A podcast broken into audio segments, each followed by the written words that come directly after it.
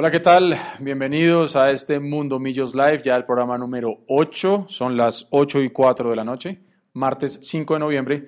Estamos con Luis Gabriel Jiménez El Mechu, Nicolás Molano y soy Eduardo Zabalaga Escobar. Atrás de cámaras está la Coneja Mora, que por allá nos hace señas. Eh, gracias a todos por estar conectados con nosotros. Un martes más de Mundo Millos Live, para que se vayan acostumbrando todos los martes a las 8 de la noche a través de nuestras redes sociales, YouTube y Twitter. Eh, ya los estamos leyendo, ya tenemos gente conectada ahí, ya los empezaremos a leer con los comentarios de lo que es la noticia del día y lo que va a ser obviamente el tema de conversación durante el programa de hoy. Hoy, hacia las 6 y 27 de la tarde, Millonarios sacó el comunicado oficial que todos estamos esperando para la gente que no lo ha leído. Vamos a leerlo inmediatamente. Comunicado oficial. Renuncia profesor Jorge Luis Pinto. Informamos que luego de reunión de las directivas de la institución ha sido aceptada la renuncia del profesor Jorge Luis Pinto como entrenador del equipo profesional. Agradecemos la entrega y profesionalismo del profesor Pinto y le deseamos muchos éxitos en sus planes futuros. Atentamente, Millonarios Fútbol Club.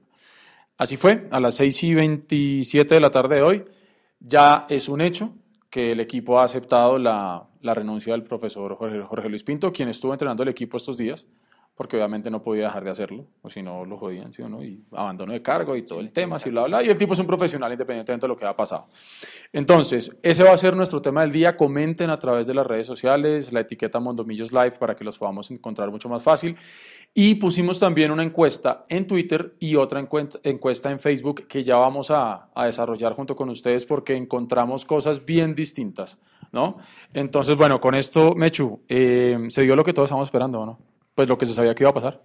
No se sabía qué iba a pasar. Con las buenas noches y buenas noches para todos. Creo que se tomó mucho tiempo la junta directiva en, tomar la decisión. Bueno, realmente tomó mucho tiempo en reunirse porque ni siquiera se, habían reunido. Se reunieron recién hoy. Se aceptó la, renuncia. La, había una pequeña incertidumbre de la gente de ¿será que sí aceptan? ¿Será que no? Porque una cosa es presentar la renuncia y otra cosa es que se la acepten. Y bueno, ya fue. Otro técnico más que pasa por estas toldas. Tercer ciclo de Pinto que nada que puede ser campeón, se quedó otra vez a un partido de...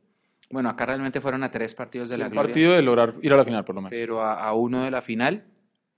Sabe que yo estuve el, sábado, tuve un almuerzo con Leandro, nuestro colaborador, y, yo hablaba con él. Hay algo que uno quisiera saber, pero pues no tengo la respuesta, ¿no? Y ustedes tampoco, ustedes tampoco, pero la voy a hacer. Mm, hay de pronto personas que no saben que esto pasó. Eh, el 5 de junio, ¿no? 5 de junio, y bueno, el trauma que tenga el 5 de junio, a mí todavía pues me pega duro. El 5 de junio, el técnico también estaba muerto del susto. ¿sí? Decía la CONE, que está acá atrás de cámaras en la producción, que ese día el profe no habló desde la raya del banco como regularmente hace, sino que se la pasó sentado, sobre todo después del segundo gol del América. Y hay quienes dicen que él estaba muy nervioso también ese día. Lo cual me remonta a mí a otros dos escenarios parecidos. El primero es la última fecha del cuadrangular de 1984 porque Millonarios llegaba con la primera opción de ser campeón y ese día algo pasó también, perdimos en Barranquilla con Junior, América ganó y el campeón fue América. Y Millonarios había sido, alcanzó a ser campeón por unos minutos la fecha anterior, o sea, dependía de Millonarios. Y pasó esto y lo mismo y bueno, se nos cayó, ¿cómo es que se dice el dicho? Se nos quemó el pan en la puerta del horno. Se nos quemó el pan en la puerta del horno, sí, así es. O nos ahogamos en la orilla también. También. Y en el cuadrangular de 1998, Millonarios tuvo que jugar con Cali, Nacional y América, que es el cuadrangular más psicodélico del fútbol colombiano. Sí, sí, sí. En la primera fecha vamos a Cali y ganamos, igual que este año. En la segunda fecha empatamos con Nacional acá de local y ganamos por penaltis. En esa época se daba un punto extra por definición por penaltis. teníamos cinco de seis puntos jugadas dos fechas. Ya todo el mundo estaba dando a Millonarios como favorito. Y el mismo Pinto en rueda de prensa decía es que esto es un equipo de finales. Y ustedes creo que pueden buscar esas declaraciones en YouTube, que creo que están en esos resúmenes de NTC o alguna cosa de la época. Y en la tercera y en la cuarta fecha nos tocó contra el Cali y nos desinflamos. Perdimos acá 1-0, perdimos en Cali 2-0 y el Cali fue el que jugó la final y fue campeón. Y le ganó 4-0 al Caldas de Javier Álvarez, que había sido el líder todo el año. Entonces son dos momentos iguales en donde en la última, en el, o sea, en el momento más oportuno, se, se cae todo. Mm. Y los tres tienen al mismo técnico. Entonces yo creo que es que a, Pinto, en medio de su afán o en medio de su autopresión, puede decirlo así, por querer ser campeón acá, le juega en contra. Yo creo que sí, esa, esa, esa ansiedad, ¿no? Porque él sabía, cuando llegó a Millonarios este año, que él tenía una deuda. Y para mí, Pinto, primero hay que abonarle eh, la gallardía de, cumplir con su palabra, porque hoy en día lo que menos existe en el mundo de los negocios, de la vida misma, del fútbol, de lo que sea, es la palabra. Y él fue muy claro, pero para mí, él mismo se puso esa soga al cuello empezando el año diciendo, si Millonarios no está dentro de los ocho al día siguiente, yo mismo me voy. Y yo creo que ni el más pesimista Pinto o ni el más pesimista hincha pensaba que Millonarios iba a quedar por fuera de los ocho. Yo creo que Pinto lo dijo estando muy tranquilo y muy convencido de que él nunca iba a estar fuera de los ocho. Y por eso se animó a salir con esa frase de que si al día siguiente yo no estoy en los ocho, me voy. Y, de alguna u otra manera eh, la lengua le cobró y él terminó, eh, lo como digo yo, con gallardía aceptando y, le tocó irse. Ahora, que una semana se tomó el equipo para tomar la decisión de aceptar o no la, la carta de renuncia es otro tema, pero digamos que él cumplió con, con lo que había dicho. Pero para mí, esa presión que usted dice, él mismo se la puso porque él sabía que tenía una revancha con Millonarios y se quería sacar esa espina. Así es. Entonces uno queda con esa, con esa incertidumbre de, hombre, listo, sí, Pinto es el mejor técnico en la historia por números porque llegó a cuartos de final de un mundial y aquí el único que llegó a cuartos con Colombia fue Peckerman, que no era colombiano y bueno, etcétera. Y Osorio estuvo cerca, pero se arrugó después de ganarla a México. Bueno, Después de eso uno dice, bueno, sí, puede ser que sea el mejor técnico en números, pero nada, o sea, aquí, aquí ya fue campeón con Cúcuta, pero, pero le falta manejo y en su tercer ciclo tampoco fue, como no fue en el 98, como no fue en el 84. Muchas personas están de acuerdo con la salida. Ahora usted va a hablar de la encuesta porque la encuesta es súper bizarra, sus resultados. Sí, sí. Ahí es donde se demuestra que somos una hinchada bipolar. Sí, sí, sí, extremista, porque en un lado es una cosa y en el otro es otra. Y, hombre, ahora viene la pregunta, ¿y qué sigue? Es que para mí sigue? eso es lo preocupante. Y yo, de hecho, cuando vi el, el, el trino de Millonarios, yo acaba de llegar al apartamento, eso fue lo, primero que yo pensé. Yo dije, listo, ok, ya. Salió lo que estábamos esperando, con el resultado que por ahí todos estaban esperando. Aunque mire que me pareció una cosa curiosa. Apenas llegué al apartamento, prendí, prendí Win y estaban estos personajes de conexión. Y en el momento que, que, sale el trino de Millonarios, pues dicen, oiga, acaba de salir el trino de Millonarios, ta, ta, y este señor César Augusto Londoño la dejó picando. Yo no sé si son ganas de, de, poner a hablar más todavía a la gente, o como sabemos, el tipo tiene información muchas veces antes que los demás periodistas por sus vínculos fuertes con, con Prisa y con, y con Serpa, pero él dio a entender, a pesar de que ya el comunicado del equipo es claro, que le aceptaron la, la renuncia, él dejó ahí picando una vaina como que podría ser que no y podría ser que se quedara. Entonces ya uno empieza a especular y nosotros no vamos a vender aquí nada de humo, pero entonces uno dice, a ver, si el equipo ya le aceptó la renuncia como director técnico y aparece este periodista que usualmente tiene información de primera mano, insinuando que puede ser que se quede, entonces uno diría, venga, entonces ¿será que por ahí lo van a dejar en algún otro puesto o alguna cosa? No sé. Pero pues les cuento si no, no tuvieron la oportunidad de ver eso en conexión. Entonces uno dice, es tanto lo que genera Millonarios. Mire todo lo que ha pasado esta semana eh, no se han sorteado los cuadrangulares y se debería estar hablando de eso. Todo el mundo debería estar diciendo que la Liga Colombiana es un papelón, que una semana después de haber definido los cuadrangulares no se han podido rifar, eh, bueno, hacer el sorteo, todo el tema, pero se habló fue todo el tiempo de millonarios. Hace dos días, el, ayer, la famosa camiseta, esa alternativa que vamos a tener y las redes sociales inundadas de eso. Entonces, Millonarios, bien que mal pone la gente a hablar. Entonces, yo creo que lo de Pinto hoy era cantado, aunque yo sí le debo confesar que yo sí pensé que el equipo lo iba a dejar. Yo en algún momento también pensé lo mismo. Alcancé a pensar que, que tanta demora era de pronto porque estaban meditándolo estaban buscando. Pero bueno, ya, ya ahora sí se dio como un hecho. Y, y volvemos a lo mismo. Es que, ¿qué va a seguir? Porque yo no puedo dudar de las capacidades que tiene Jorge Luis Pinto como técnico. Eso también es claro. Creo que él pues sí, él mismo ya confesó su error al haber admitido los refuerzos porque él los pidió, los del segundo semestre, sobre todo los dos centrales que llegaron. Después de todo lo que pasó hoy de julio, agosto, septiembre, cuatro meses, él confiesa que fue su error haber, desbar lo que él dijo, desbaratar esto.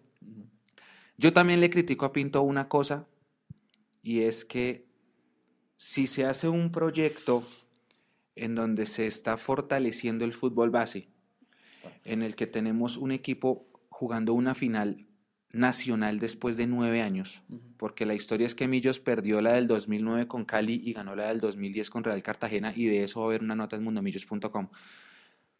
Después de eso no jugamos nunca finales nacionales hasta este año. Y bueno, va a ser una final difícil, está aplazada también por obra y gracia de nuestro fútbol, que es un circo, pero se va a jugar contra Tolima Santa Fe, whatever. no, ya contra Tolima, porque ya lo, de Santa Fe ya quedó descartado. Eh, pero si tenemos un fútbol base, pues uno tiene que tener una política que, que, impulse ese fútbol base, ¿no? Entonces, por ejemplo, uno en el primer semestre jugó Ginás, Copa, jugó Cleaver, Copa, jugó Jorge Rengifo, también.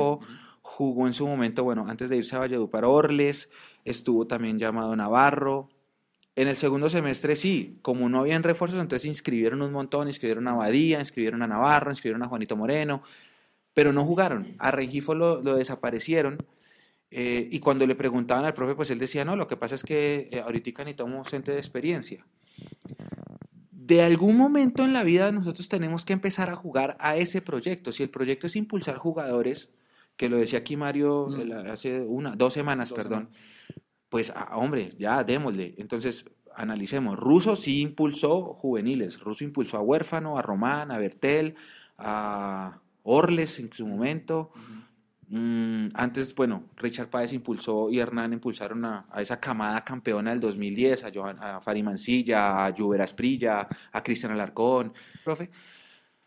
Obviamente, pues él tendrá su futuro profesional y pues acá se le desean muchos éxitos, pero creo que eso sí faltó. Creo que faltó impulsar un poquito eh, ese tema de las divisiones menores. Y adicionalmente a eso, yo creo que lo que preocupa no es solamente eso, y ya vamos a ver con los comentarios de la gente que Nico Molano los va a llevar a, ustedes, eh, no solamente preocupa eh, que no se haya generado nada con ellos, con los, los muchachos de la cantera, sino que si bien o mal los estaban pudiendo llegar a mirar, que lo dudo muchísimo, porque lo hablamos aquí también en programas anteriores, que nunca se le vio a él viendo al equipo sub-20 por lo menos.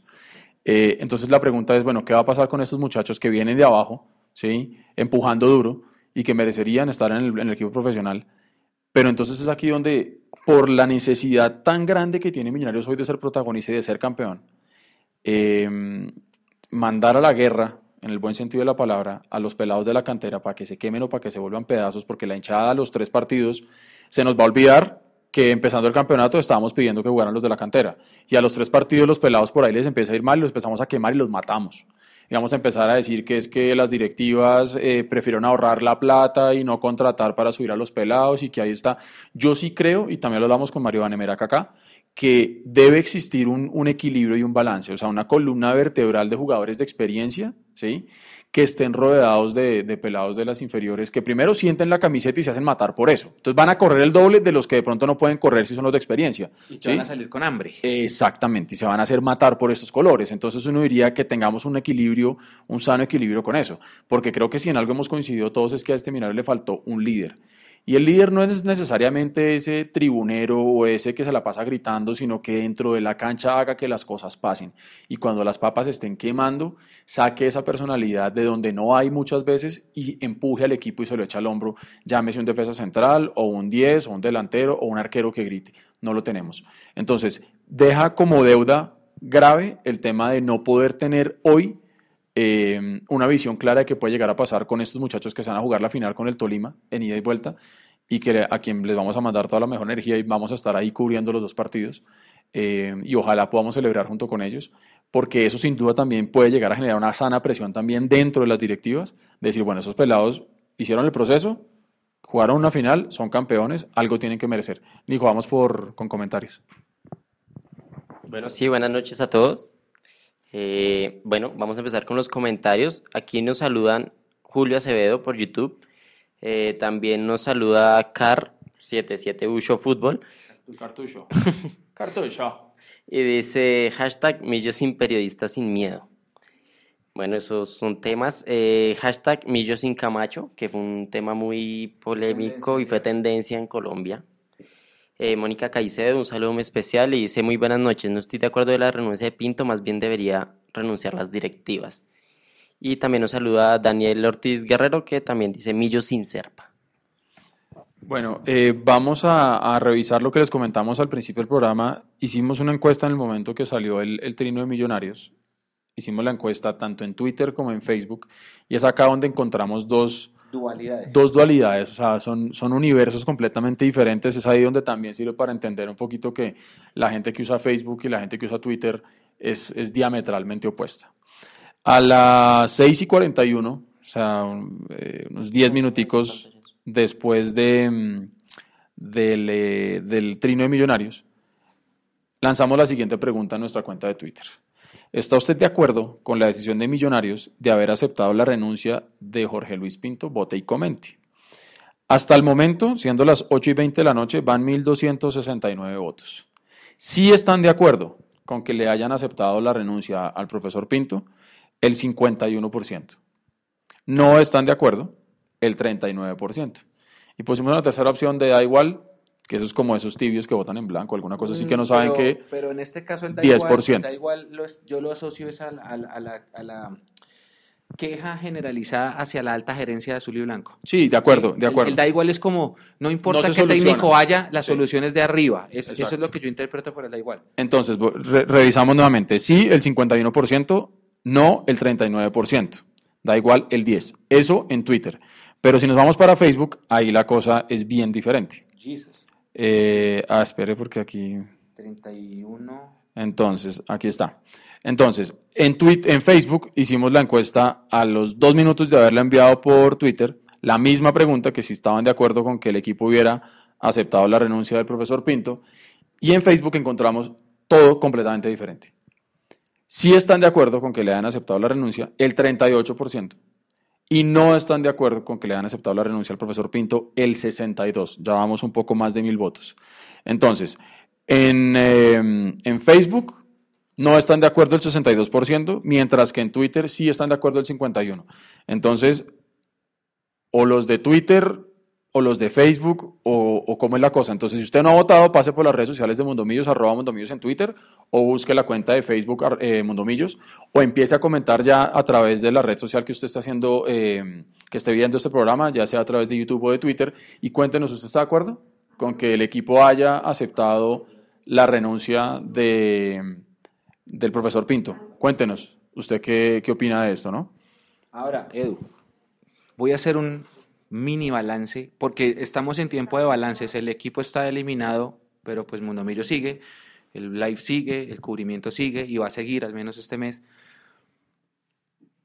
Eh, ubiquémonos en el espacio-tiempo de azul y blanco, es decir, 2011 a la fecha, pongámosle 2010, que es cuando José Roberto Arango llega y le arrebata el, el equipo a Juan Carlos López y al Chiqui García.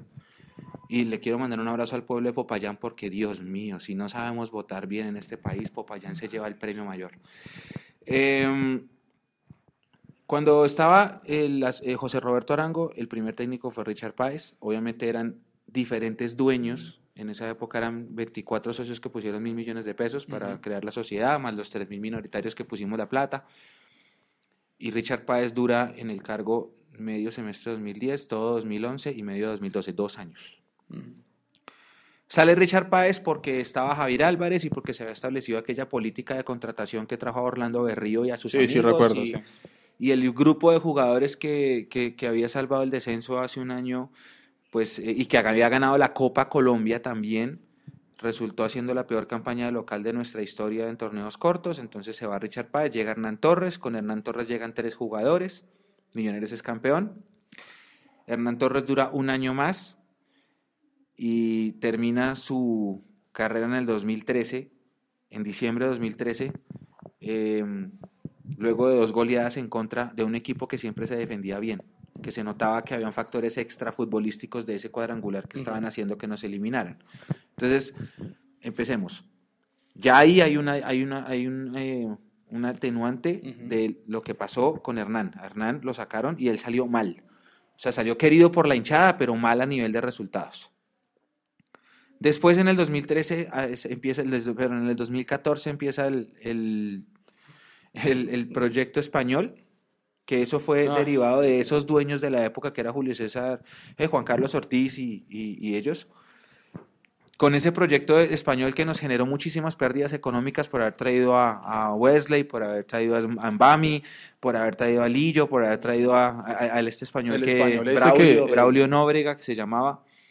El proyecto español duró ocho meses, se acabó, llegó Lunari, a Lunari también le duró el proyecto un año, se acabó, llegó Israel, a Israel le duró el proyecto un año, se acabó, llegó Coca, a Coca le duró tres meses, siempre el técnico de turno salía en septiembre, después Coca dejó el barco tirado en, en diciembre, decíamos que vamos a hacer, contrataron a Russo, Russo es campeón, le hacen una extensión de contrato a dos años y ahí todos pensábamos que por fin iba a haber un proceso. Proceso, sí, de acuerdo.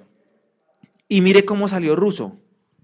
Acuérdese de ese clásico de despedida de Russo. Ah, sí, también fatal. Ese clásico es una falta de respeto al hincha, no solo al técnico, porque el técnico ya, ya sabíamos que se iba, pero al hincha.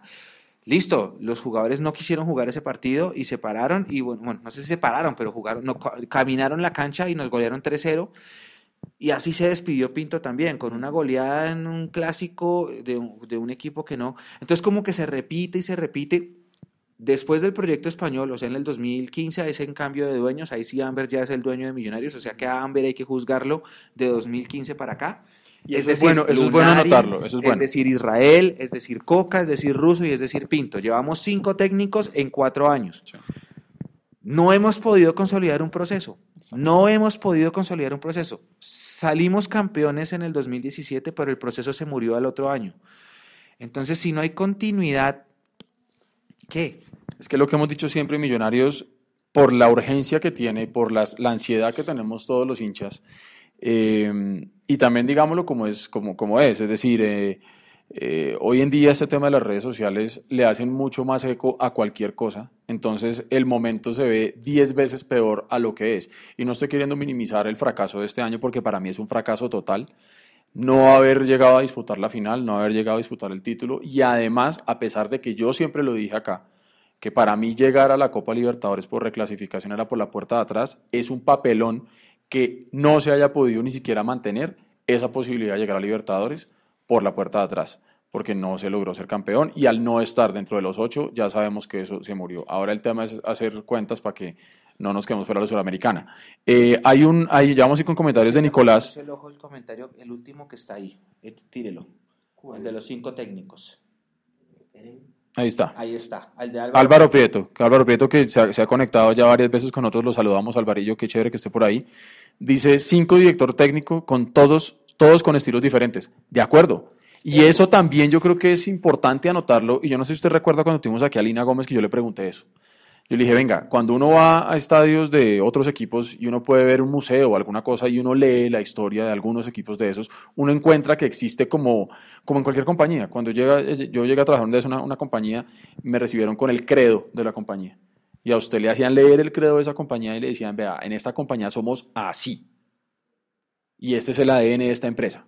Entonces yo le preguntaba a Lina en ese momento, ¿existe ese ADN de millonarios que le permita, a la, a, por ejemplo, a las niñas que llegaron a jugar el, el, el femenino, eh, ¿había alguna impronta? ¿Había algún ADN claro que le dijeran a ustedes, vea, millonarios es esto y usted va a jugar a esto? Y con eso que nos está mencionando Álvaro, que es muy importante, que son cinco directores técnicos, todos con estilos diferentes, se demuestra claramente que no sabemos este Millonarios a qué quiere jugar, cuál es esa impronta que le quiere meter a su ofensivo, entonces usted busca técnicos que sean, que ataquen y que tengan jugadores que sean unos perros de presa allá adelante, ¿sí? o si quiere tener un, un equipo completamente defensivo y ganar títulos como el Once Caldas de 2004, que fue campeón de Libertadores siendo completamente defensivo, también es válido. Pero nosotros no tenemos claro a qué quiere jugar Millonarios. ¿sí? El otro era Ballet Azul, que era claramente un equipo que jugaba bonito, nosotros hoy en día no somos nada, no tenemos claro qué es lo que queremos. Entonces, si usted trae técnicos todos diferentes, está viendo a ver si por ahí usted le llega a pegar al perro y, y listo, con Lunari, uy, le pegamos, no, con Russo le pegamos, pero pues hombre, no tenemos claro qué es lo que queremos. Exacto, y ese, ese, ese hueco, por decirlo así, mire cómo pega. Millonarios es campeón con Hernán Torres. Sí. En el 2013 la Libertadores nos fue muy mal, nos fue muy, muy mal. Pero en el torneo local la gente ya le salía a jugar a Millonarios con respeto. Sí, de acuerdo. La gente, incluso el técnico del Medellín Internacional decía, no, es que estábamos jugando contra el campeón y jugaban con respeto. Eso lo impuso Hernán, hasta que salió. Fue subcampeón de Copa, perdimos con Nacional, luego lo de ese cuadrangular que es también irrespetuoso. Y llega Lillo. Cuando Lillo le gana a Nacional 3 a 1, si se acuerdan de ese partido del Sí, gol claro. de Romani. Sí. Lo mismo, la gente empezó a ver a Millonarios con respeto. ¿Qué pasó a mitad de año? Que el equipo no se reforzó bien, que vino Fernando Uribe ya a última hora y empezamos a perder y a perder y a perder, así se pierde el respeto. Después Lunari.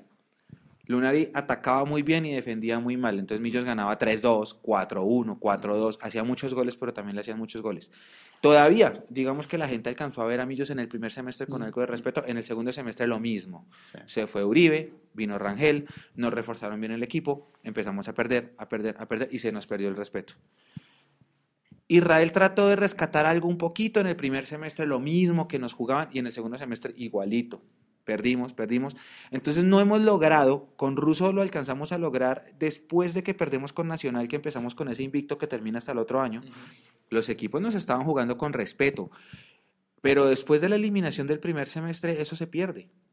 Entonces no hemos podido consolidar un grupo que esté no sé, 18 meses por lo menos, que uno diga, ah, este es Millonarios, ojo, ojo, no, la gente ya le juega a Millonarios de tú a tú, lo que decía Mario, aquí vienen a Bogotá y no se esconden, no le tienen miedo al equipo, pero es, es, es porque falta eso, es porque falta madurar una idea consolidada de que se quiera hacer un proyecto a largo plazo. Nosotros no deberíamos estar cambiando de técnico cada año o cada 10 meses porque simplemente... Eh, los jugadores no, no, no salen con, con, los resultados que son. Ya va, ya fue. Ahora fue Jorge Luis Pinto. ¿Quién viene ahorita? Lo que dice, ahí es su, su pantallazo. Exactamente, es que eso vamos y, Álvaro Prieto nos comentaba y yo había visto eh, en estos días eh, un trino de Pache Andrade que va en línea con lo que Álvaro Prieto nos estaba comentando ahí en los comentarios. Eh, Álvaro Prieto nos decía, mire, empezó a sonar Umaña. Volvemos a decirlo acá, Mondomillos, nosotros no somos generadores de humo. Acá solamente estamos eh, tratando de analizar un poco qué es lo que está pasando. Nosotros no estamos poniendo nombres sobre la mesa, eh, porque pues ojalá tuviéramos la posibilidad de hacerlo. pero Pache, Pache en algún momento sí se nota que alguien le estaba preguntando por nombres porque están buscando obviamente la opinión de periodistas que están bien conectados. Y él dice, a los que me piden nombres, hay un técnico que a mi entender, ojo lo que dice, a mi entender, no quiere decir que esté sonando, sino a mi entender, calza bien en Millos, si es que Gamero no es la opción determinada. Diego Umaña, dice eh, Pachandrade, tiene toda la experiencia, la personalidad y el conocimiento actualizado. Además, es un reconocido promotor de nuevas figuras, que es lo que estamos hablando ahorita. Así que si vamos a tener una persona que nos ayude a que lo que realmente... Es que vea, Millonarios puede vivir de taquillas, no puede vivir de taquillas, ¿sí? por más de que el año pasado fue el ingreso mayor que tuvo el equipo. ¿sí? Pero todos sabemos que un equipo tiene que vivir de la venta de jugadores y de la venta de jugadores que vengan de abajo, de su cantera. ¿sí? Y nosotros no estamos generando tampoco eso. Entonces, obviamente, ideal buscar un técnico que, aparte de que sea un tipo que sepa manejar a esos grandes jugadores en un vestuario, también pueda potenciar a los pelados que vengan de abajo. Aquí hay un comentario muy interesante que nos hacen a través de, de, de YouTube, Bimanuga04 Vamos a ponerlo ahí en pantalla, Nico, gracias. Y dice, em, pero es que con Russo se decía que se había extendido el sistema táctico a todas las categorías.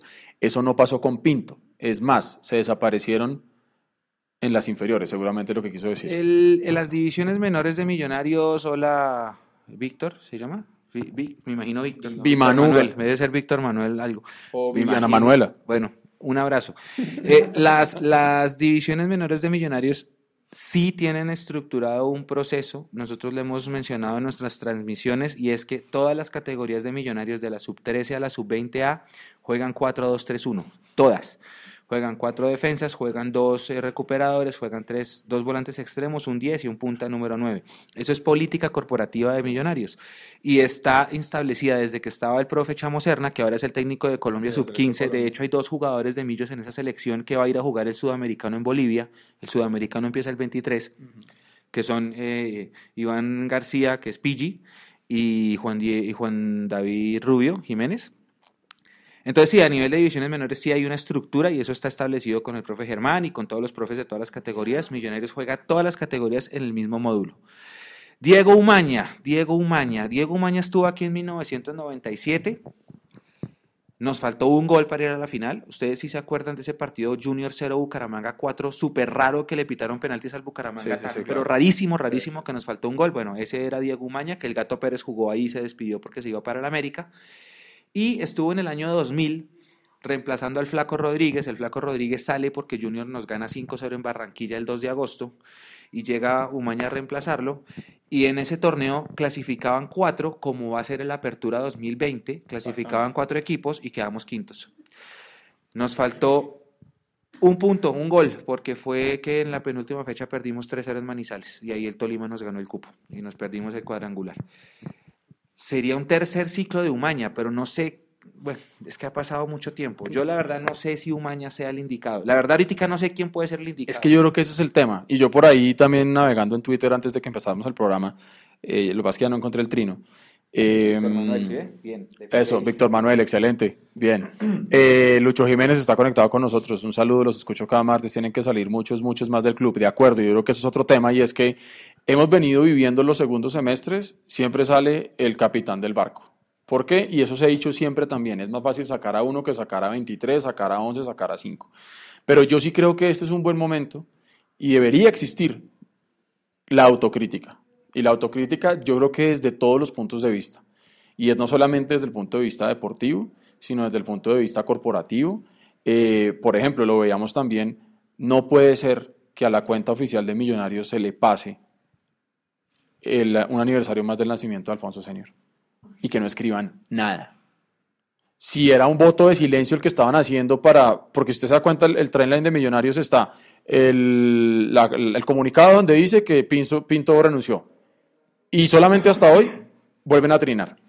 Eso, por ejemplo, son cosas que no deberían pasar. ¿sí? es que muy difícil. A cualquier cosa que escriba le van a tirar durísimo. Completamente de acuerdo, pero yo ahí sí creo que yo Ahora, prefiero, sí, yo prefiero, sí, yo prefiero, Es terrible. exacto, eso es un El papelón, ¿sí? Eso es un, es eso es como un, si se pasara el de Pedernera o el de Di Stefano. pero se les pasan. Ellos están piros es de los que sí los trinamos y el tema, pero bueno, en fin.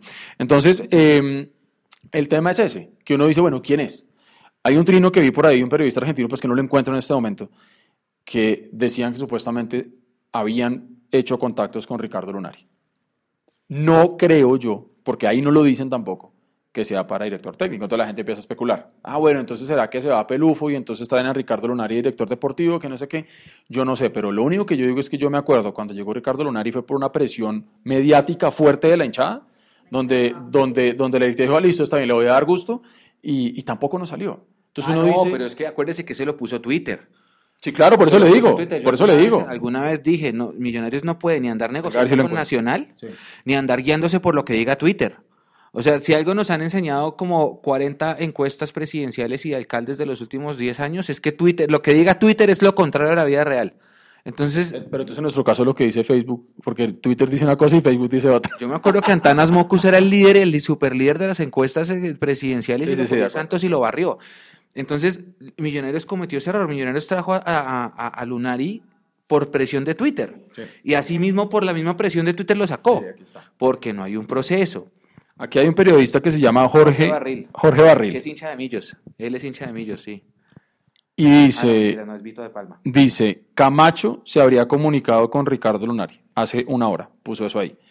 Vaya usted a saber, ¿sí? Entonces, vuelvo a lo mismo. Yo creo que esa es la discusión. En este momento, ¿quién se le mide a esta papa caliente de millonarios? Primero, llegar con jugadores que ya están con contratos firmados hasta el 2020 o hasta el 2022, o hay unos que toca tomar la decisión ya porque se les vence el contrato ahorita en diciembre. Entonces, uno quisiera pensar, y seguramente lo están haciendo, eh, que ya están trabajando en el tema del técnico, pero por ejemplo, con otro de esos nombres que han tirado por ahí, Gamero. Gamero hasta que no termine eh, de jugar con el Tolima en los cuadrangulares no va a poder tomar ninguna decisión de nada, primero. Segundo, eh, para nadie es un secreto que él había hablado previamente con Santa Fe, eh, y en algún momento a mí me dijo un periodista también que la única manera para que eh, Rivera no se fuera de Santa Fe es que fuera campeón o fuera Libertadores, que es la única opción que tiene Santa Fe para Libertadores ser campeón. Entonces, en este momento hay N mil nombres y lógicamente, y téngalo por seguro que hoy, después del comunicado de Millonarios aceptando la renuncia de Pinto, ya deben estar llegando hojas de vida por cualquier medio a Millonarios. Sí, de- debe estar el WhatsApp de la, de la alta gerencia reventado de empresarios mandando los datos de sus técnicos. Exactamente. Mm, bueno, yo la verdad quiero comentar algo, ya que estamos hablando de esto, y es temporada de balances, quisiéramos estar analizando el cuadrangular que nos tocó, el calendario, pero maldita sea, no se puede, nos toca hablar de balances en noviembre. Álvaro, creo que Álvaro me da la razón porque Álvaro nos ayudó con la nota.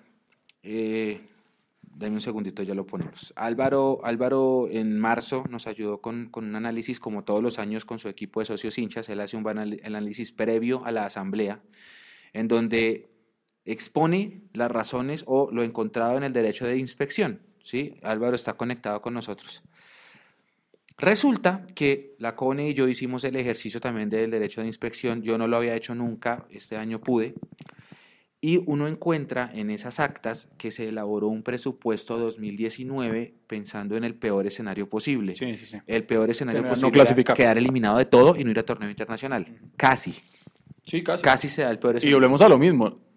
Por más que los números hoy digan una cosa, la sudamericana no es que esté 100% asegurada. Exacto. Entonces, ah, espere, no, no, no, no, no me dé gastritis. Eh, se elabora, usted sabe que las empresas, usted es Sí, gerente sí, de ventas, se, se hace un presupuesto optimista, neutro y pesimista. Exactamente. En esta ocasión, el objetivo fue hacerlo con el escenario pesimista. ¿Y por qué se hizo con ese escenario? Porque el año pasado quedamos eliminados de la apertura, eliminados de finalización, eliminados de copa. Entonces se elaboró un presupuesto igual. Está, Cualquier cosa que se hiciera adicional a eso ya era ganancia. era ganancia. Y, y el, y el- en el análisis que hizo Álvaro con Socios Hinchas y que está en mundomillos.com está, está ese apartado, se hizo un presupuesto.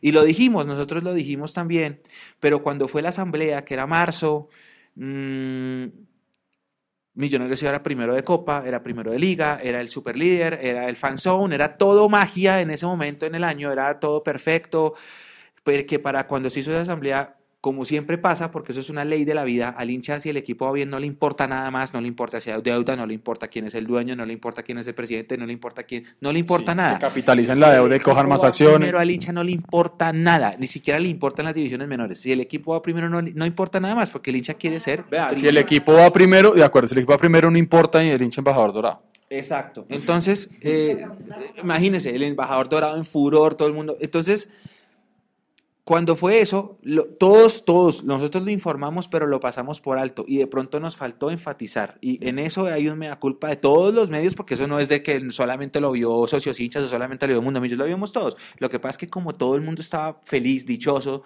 por el primer lugar, así fue, se elaboró un equipo con base en eso y por eso el- los contratos de enero casi todos son a un año. Creo que no hay ni uno que sea tres años porque todos son préstamo con o sin opción. Y el segundo semestre, si no estoy mal, creo que el único es el de Hansel que se compró. De resto no hay nada más porque así se elaboró. Y tal vez por eso eh, salió ruso. Ahora, me transporto a este año porque es lo mismo. Em, estamos sin técnico. Entonces, hace un año más o menos una semana después de esta, anunciaban a Pinto y era la rueda de prensa inicial, y vamos a ver qué hacemos, y vamos a diseñar un plan. Es como volver a empezar. Pero con la diferencia que hace un año, se, digamos que yo ahí sí debo decir que se anunció a tiempo a un técnico que podía llegar ya y podía empezar a trabajar ya fuera con los directivos a buscar nombres, a tirar ahí posibilidades de contrataciones, lo que sea, pero volvemos a lo mismo. Hoy, y hay mucha gente que se está conectando ahí y nos está hablando de, de Gamero, insisten en Gamero, eh, hoy Gamero tendríamos que esperar a que se jueguen todos los cuadrangulares y que Gamero no llegue a la final, ¿sí? Para que, digamos que podría llegar más rápido a Millonarios, ¿sí? Pero todo eso va a tomar mucho tiempo. Entonces, ¿qué es lo que pasa ahí también? Sí, es que desafortunadamente estamos en, eh, estamos descoordinados en los tiempos, porque entonces que fuera Gamero o un técnico el que sea que está en competición activa no va a poder llegar ahora. Entonces, los directivos van a tener que empezar por su lado, junto con el comité deportivo, a buscar eh, jugadores, perdón, sin saber qué técnico vamos a tener y sin saber qué quiere jugar ese técnico. Yo para qué me traigo, no sé, un 9 gigante, un paraguayo, si el técnico que vamos a traer, terminar trayendo es un man que no con 9. Pero entonces súmele a eso otra cosa. Bueno, primero un flashback. En el 2012, cuando Hernán Torres estaba en Itagüí todavía jugando cuadrangulares, le, lo, lo anunciaron en la Asamblea Extraordinaria de Socios. Entonces anunciaron a Hernán Torres cuando todavía estaba en juego. Mucha gente criticó eso, que porque tocaba esperar que terminara. Hernán Torres llegó, trajo a Watson, trajo a Román. ¿Quién más llegó? A Roballo, que lo devolvieron de Estados Unidos. ¡Pum! Campeones. Con la misma nómina. Sí. Bueno. Aquí hay una aliciente adicional. El torneo empieza más temprano que en cualquier otro año. Entonces, el torneo va a empezar el 19 de enero o 18, que es sábado. Muy seguramente el técnico que llegue va a decir, bueno, váyanse a celebrar Año Nuevo y nos vemos el 2 de enero y va a tener muy poco tiempo de pretemporada. Entonces, claro, es, es, es todo, es el, es el tiempo, es el trabajo, es el proceso, es los jugadores. Por eso digo que estamos como si hubiéramos, como si estuviéramos hace un año. Y Nico, súmele- comentarios. Súmele que, en lo- súmele que va a haber cuadrangulares con Copa América. Pues va a haber, va a haber, no, realmente lo que va a haber el primer semestre lo que hay son semifinales de una vez, porque clasifican solamente los primeros cuatro. Entonces ya no van a haber, no van los ocho primeros, sino solamente pues, los, los primeros cuatro, juega el primero contra el cuarto, segundo contra el tercero, y de ahí se va para la final y ya está, por lo que hay Copa América. Por lo menos digamos que esta vez fueron medianamente inteligentes los directivos de los equipos de no jugarse los cuadrangulares completos. Pero volvemos a lo mismo, y es lo que usted estaba mencionando, el torneo va a empezar mucho más temprano, obviamente se va a acabar mucho más temprano. Entonces, estos días de vacaciones que tiene Millonarios deben ser a full trabajo, a tope, ¿sí? Porque lo que usted anota es muy cierto. Cuando lleguemos a la asamblea de marzo, vamos a estar más o menos en la mitad del campeonato, ¿sí?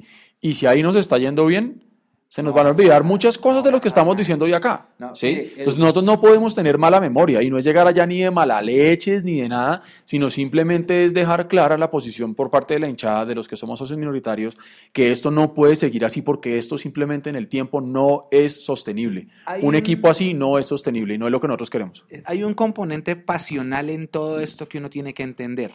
Uno tiene que entender la calentura que tiene el hincha, porque yo también la tengo, usted la tiene, Nico la tiene, allá atrás Dani la tiene, la tiene la Cone. Todos estamos muy calientes por lo que pasó, todos sabemos, todos estamos muy dolidos porque ahorita están haciendo el sorteo y no estamos nosotros en ninguna de esas ocho balotas. Ese componente pasional afecta, afecta. Yo entiendo la gente que, esté, que está rayada, yo entiendo la gente que está sacando comunicados, yo entiendo todo lo que están sacando las barras, algunas que dicen que si, que si no se abonan, otras que no, que solamente reclaman y piden un proyecto, pero pues van a seguir. Yo o la entiendo gente, todo eso. O la gente que está buscando el chivo expiatorio en otro lado donde no está. Porque, no, porque entonces buscaron y volver responsables a los fotógrafos del equipo. Están tirándonos a los medios partidarios que cubrimos millonarios de decir que somos responsables de un montón de cosas. Ojalá fuéramos responsables de tomar una decisión con millonarios y, ahí sí podríamos decir, mire, dijimos esto o hicimos esto. Pero estamos buscando los responsables y los culpables en medio de un escenario donde estamos en un todos contra todos, donde esto es simplemente, yo, yo ponía por ahí en mi, en mi Twitter personal, eh, en el momento que eh, llegó la renuncia de Pinto, empezaron los juegos del hambre. Ah, sí, sí, Porque sí lo vi, empezamos sí todos a darnos contra todos. Entonces, si aparece alguien diciendo que la camiseta rosada es bonita, aparece otro mentándole la madre diciéndole Gil y que no sé qué. Es que esa, esa insultadera entre los hinchas, esa, insu- esa insultadera de los hinchas no es sana. Y, pero yo, yo entiendo ese componente pasional y entiendo el dolor de la gente. Lo entiendo perfectamente. Si Millonarios hubiera sacado esa camisa, esa camisa iba a salir en septiembre. Si Millonarios hubiera sacado esa camisa en sus tiempos acordados, que era agosto, septiembre, creo que entrando octubre, Se agotan cinco horas. sea, no solo se agota, sino que todo el mundo divina. Divina, me encantó el diseño, excelente, ta, ta, ta, ta, ta. Pero no, la sacan en el peor momento del año. Obviamente hay opiniones encontradas. Obviamente hay mucha gente que está opinando desde el dolor deportivo, que Claro, por eso no claro, importa. claro. Y todo ese componente pasional se entiende, se entiende y se respeta. Se respeta todos, se respeta todas las posiciones, se respeta el que no quiere volver, se respeta. Es que aquí hablábamos de la experiencia de ir a fútbol. La experiencia de ir a fútbol ha cambiado mucho para mal y se entiende. Yo entiendo el que no quiera volver, yo entiendo el que está resentido, yo entiendo el que está dolido, porque yo también estoy dolido. Y entiendo el que no quiere eh, volver al estadio, entiendo el que dice que hasta que no esté esta administración no va a volver. Yo eso todo lo entiendo que ya se pongan a decir que es que a nosotros nos pagan. No, eso es una ridiculez y perdón, es una ridiculez. A ningún medio le dan, le dan ese tipo de prebendas. No pueden. Millonarios tienen una política que lo obliga a no hacer nada con ningún medio. No pueden hacer eso. No, no le pueden pagar el viaje a nadie. A nadie. Incluso ni, ni siquiera hay, hay gente de ellos que tiene que pagar su propio viaje del mismo club porque no pueden hacerlo. Entonces, ese tipo de conjeturas, sí, yo entiendo, están llenas de dolor, están llenas de tristeza, de bronca, pues estamos todos igual esto de tema de la camiseta es lo mismo. Cuando, cuando Millonarios jugó en, en, en Paraguay de naranja, todos, ¡Uy! De naranja, wow, es súper diferente. Ahora no, ahora que tiene que ser azul y blanco. En el 2001, Millonarios jugó con una camisa gris. ¿Usted se acuerda de la camisa gris Comcel? bueno, la camisa gris Comcel, en esa época, si se acuerdan, Millonarios solo tenía una tienda azul y quedaba en el 7 de agosto donde Sí, quedaban las oficinas. Entonces uno tenía que ir hasta allá a comprar. Y yo me compré la camiseta Comcel gris. La camiseta Comcel gris solamente la usaron en un partido que fue contra Bucaramanga en Bucaramanga y perdimos 2-1. Iván Mejía esa noche en Tribuna Caliente, que era el programa de la época, nos tiró durísimo que porque Que perdimos por haber jugado gris. que, que, le- que ese no es Millonarios, que tiene que ser azul y blanco y que no sé qué, y tiró a matar. Tiró a matar tanto que esa camisa no se volvió a usar y en el segundo semestre salió la blanca. Y con Acuérdese la lo que pasó. fuimos campeones de acuérdese Mercosur. lo que pasó con la negra también. Salió la negra y que se volvió la de mal agüero porque es que nos golearon con esa, ¿se acuerdan? En Medellín. Y, y entonces nunca más. Y a mí me pareció espectacular. Yo porque tengo aparte todo un gusto especial por, por ese color. Pero, pero mierda, o sea, ahorita, perdón, pero ahorita no puede ser simplemente que cualquier cosa que saque el equipo o que se mencione va a ser, o que lo diga un, medio partidario, porque volvemos a lo mismo y yo quiero hacer énfa- énfasis en lo que dijo acá eh, Gabriel, y es que a los medios partidarios que vamos a cubrir a millonarios, primero no recibimos un peso, segundo, recibimos muchas veces, es mala onda, eh, de los lugares a los que tenemos que ir y que si no lo diga aquí el señor, que tiene que ir a ciudades donde obviamente aparecerse con cualquier cosa millonarios es simplemente ponerse encima un, como un blanco y deme bien la jeta, ¿sí? Eh, esto que estamos haciendo nosotros, todo lo que hacemos los medios partidarios de millonarios, sale de los recursos porque todos trabajamos, y yo lo dije aquí en algún programa, nosotros no vivimos de esto. Cada uno de los que estamos acá sentados tenemos un trabajo completamente diferente del, del tema fútbol y que usamos esos ingresos para mantener nuestra familia, nuestras casas, lo que sea, y se saca una parte para hacer este tipo de cosas. ¿sí? Entonces, duele un poquito y da bronca cuando la gente sale a decir esas cosas, pero entendemos también el, es el contexto y ya está. Porque en los momentos en los que hemos estado en todas partes cubriendo el equipo, íbamos de primeros, íbamos todo bien, todos los medios partidarios eran buenísimos, Mundo Millo se quedó raquera, pero cuando no, tratan de buscar por ahí Sí. pendejadas donde no existen. Exacto, entonces hay que, hay que tratar de enfocar y canalizar las, las energías y hacia dónde apuntarlas. Nosotros, es lo mismo que alguien dijo el otro día, que es que porque entran con escarapela, no, nosotros tenemos abonos, nosotros también compramos abonos, como, como muchos hinchas, yo compro, eh, la, Cone, la Cone es de la barra embajador capitalino, yo compro dos abonos, Edu tiene su abono, los morenos tienen un abono también, entonces no es eso, es que... que- Y es porque- importante decirlo y qué pena que lo corte, sin necesitar el abono. ¿Y por qué lo vamos a decir acá? exacto. Porque para nadie es un secreto que si uno hace parte de un medio acreditado y uno tiene trabajo por hacer y tiene una página de internet pagando un hosting, que lo pagamos, y tiene unas redes sociales que las mantenemos, y tiene uno los programas o los, o los eh, magazines que tenemos que sacar, que todos los pagamos nosotros, si uno puede demostrar todo ese trabajo, a uno lo acredita la DIMAYOR y Millonarios. Y uno va y entra con eso a cualquier estadio del país. Pero nosotros, sin necesitar el abono, y por eso es que mi esposa me dando en la jeta, porque ella me dice a mí, Literal. sí, tal cual, si usted, si usted, si no, ya me pegaron las costillas porque no deja, no deja negros ni nada. Eh, sin necesitar el abono, uno lo compra. ¿sí? Y esto no es ni ser ni amigo de los directivos, ni nada. ¿sí? Porque es que, como lo decía Mecho al principio, acá es, si usted compra bien, si usted no compra está bien, no importa. ¿sí? Pero simplemente es, eh, esta es la forma como, como uno creció en el fútbol. ¿sí? Eh, pasemos a los comentarios, Nico, porque hay cosas interesantes para decir, ¿no? Para cerrar eso, eh, entendiendo, entendiendo ese componente pasional de la calentura, obviamente, pues claro, sale esa camisa rosada que es Adidas decide sacarla de esta época del año porque va a hacerla, si no estoy mal, en conjunto con muchos otros equipos que ellos visten para que sea por sus 70 años. Millonarios ahí simplemente hace caso, no tiene nada que ver, pues. Y preciso la sacan en el peor momento porque eso iba a salir hace dos meses, como les dije ahorita. Cuando salió la camisa amarilla también, la camisa amarilla fue una estrategia porque estaban buscando el contrato con la selección Colombia, entonces Ujú. disfrazaron el bicentenario Sí, claro. por la camisa amarilla de Claro. Millonarios y Millonarios jugó en Tunja con esa camisa y a mí me pareció divina, la compré y cuando salió la dorada me pareció divina y la Sí. compré. Ahí también porque estaban así es uno. la dorada, sí. Y así es uno y con la naranja también uno dice, uy, que entonces tenemos que aprender que los grandes clubes del mundo también usan muchos colores. El Real Madrid juega de blanco, jugado hasta de cada, morado, de cada- verde, cada de rojo. temporada Adidas le cambia el color. Ellos hacen un, un, un, un convenio colores, sí. y entonces ellos, ellos migran. Entonces el, el 2000, no sé, 11 jugaron de rojo, al otro año fue verde, al otro año fue azul, porque el Real Madrid, También. lo único es que respetan su blanco del uniforme local.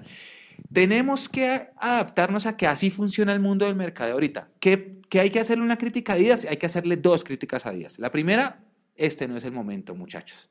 O sea, este no es el momento. Y si va a ser la camisa alternativa del otro año, pues esperen al otro año que al menos la gente esté, los ánimos estén Hagan la presentación del equipo con esa camiseta y listo. Y dos, el tema del template. El tema del template. Mucha gente está ofendida, ofuscada, porque el template es el mismo para muchísimos equipos por decisión corporativa de la marca. Hay que entender que la situación del mundo es cambiante y No, esto- eso es un tema claro, es un tema de costos y eso y es un hacer- tema de costos. Y eso es hacer una producción y jugué mil camisetas con el mismo template y solamente le cambio el color y ya está. Exacto. Ahora, eh, Andrés Hurtatis tiene razón. Usted entra a la página de Adidas y encuentra la misma camisa sin escudos. Entonces la puede comprar y le manda a poner el escudo y ya está. Y lo mismo encuentra es la camisa, la de este año, la encuentra también sin escudos en la tienda de Adidas. también. Hay que hacer- esa es una crítica a Adidas. Sí, está bien. Pero pues no para que, es que es muy fácil de piratear. No, y además que el tema ahí también, y yo creo que era lo que, lo que también decía Andrés Hurtatis, eh, él decía, mire, no importa que sea un template, está bien, si así es como hay que manejarlo, perfecto. Lo que molesta un poco es que vengan con todo ese verso, que es que son los 70 años de Adidas, y es que son las tres líneas, y es que el homenaje a Alemania del 90, y bla, bla, bla. Ok, si detrás del, de- del template existe todo eso, pues bueno, pero pues nos están queriendo vender un producto que como algo súper exclusivo cuando realmente no lo es. Entonces simplemente, hombre, saquen la camiseta sin tanto verso y ya está, porque ya la vimos con, con Emelec, está exactamente igual, mismo color rosado con el escudo de Emelec. En el caso de River, por ejemplo, es el mismo template, pero es negra. Entonces mucha gente dice, ay, pero ¿por qué River sí puede ser negro y no todo rosado? Hombre, porque así es. Y, porque finalmente River porque es River. Y porque River vende cuatro veces más de Exacto, que River nosotros somos millonarios y pues así no nos gusta. Nico, Y- comentarios. Y, y- y porque River tiene una tienda en su estadio que es Brutal, de es tremenda. cuatro pisos y la del Real Madrid allá en el Bernabéu Sí, también es es una cosa brutal. Sí, nosotros tenemos un museo muy lindo, pero chiquito. Bueno, vamos con comentarios. Aquí nos saluda Ricardo Parra, que nos hace el reclamo. No me saludaron. me debo ir, pero Gamero es nuestro gallardo. Fuera esos pechos fríos. Estamos a la... Ay, se me movió. Estamos a la venta, Florida Azul. Ah, o sea, desde West Palm. Ah, sí, Ricardo se conecta desde West Palm Beach. Un abrazo grande a toda la gente por allá. También nos saluda Juan Sebastián Zapata. Eh, ¿Qué información tiene de salida de jugadores? ¿Ya hay algo? No, Mm. hasta ahora nada. No, hasta ahora nada. Eh, bueno, por ahí nos comenta gente de otros equipos que está por aquí a- atentos de nosotros. Los que están eliminados están pendientes, eso es normal. Debería estar viendo el sorteo de su Sí, equipo. Sí, Pues, pues, bueno, un saludito a Andrea Vallejo.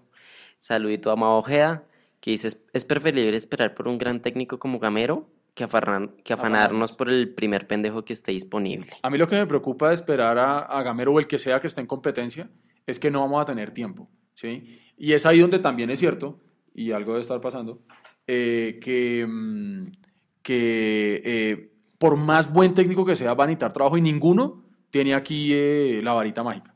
Aquí Jonathan Calderón nos pregunta quién va a estar a cargo de los jugadores. No, no, este, pues me imagino yo que el técnico de la sub-20 puede ser el rolo del profe José, que mientras tanto de forma, de forma interina tome el grupo. Ahora, en- no, se, no se especifica hasta cuándo trabaja el profe. No se solo se especifica que se aceptó la carta y ya, pues no se especifica, él trabajará hasta que salgan a vacaciones el 20 de diciembre o lo que sea. Bueno, aunque ahorita con esto de, de Acolfoot creo que, creo que tienen que tener 15 días de vacaciones, entonces me imagino que saldrán para el qui- 12 de diciembre, una vaina así, y volverán 2 de enero. Entonces me imagino, no sé, no es, eh, no, es, no es claro quién va a dirigir el equipo, solo le faltó el comunicado, le faltó decir, eh, esto, vamos a estar ahora como antes, en calidad de encargado del profe tal, o, o todo eso. Y quiero hacer otra cosa para que ustedes analicen. Ah, bueno, antes de todo, para cerrar el tema de la camiseta, la camiseta va a salir a la venta el viernes, van a hacer un evento ahorita esta semana, va a salir en tiendas a la venta. No sé el precio, solo sé que va a estar porque Adidas decidió que fuera así.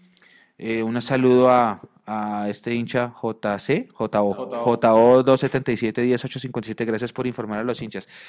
Esa es nuestra labor.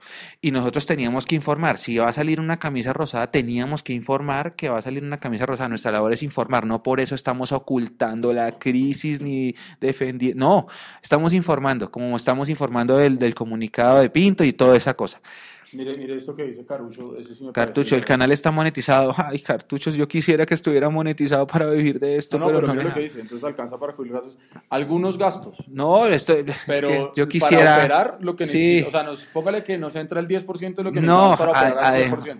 Además que nosotros tenemos muchos la la productos, nosotros tenemos muchos productos, tenemos el magazine, tenemos los viajes, tenemos el cubrimiento de ediciones menores, eso implica muchos gastos de nuestros bolsillos, no alcanza con el... Yo quisiera que alcanzara, alcan- de- de quisiera, tenemos corresponsales, yo quisiera que alcanzara, pero bueno, es mi sueño algún día, Cartucho.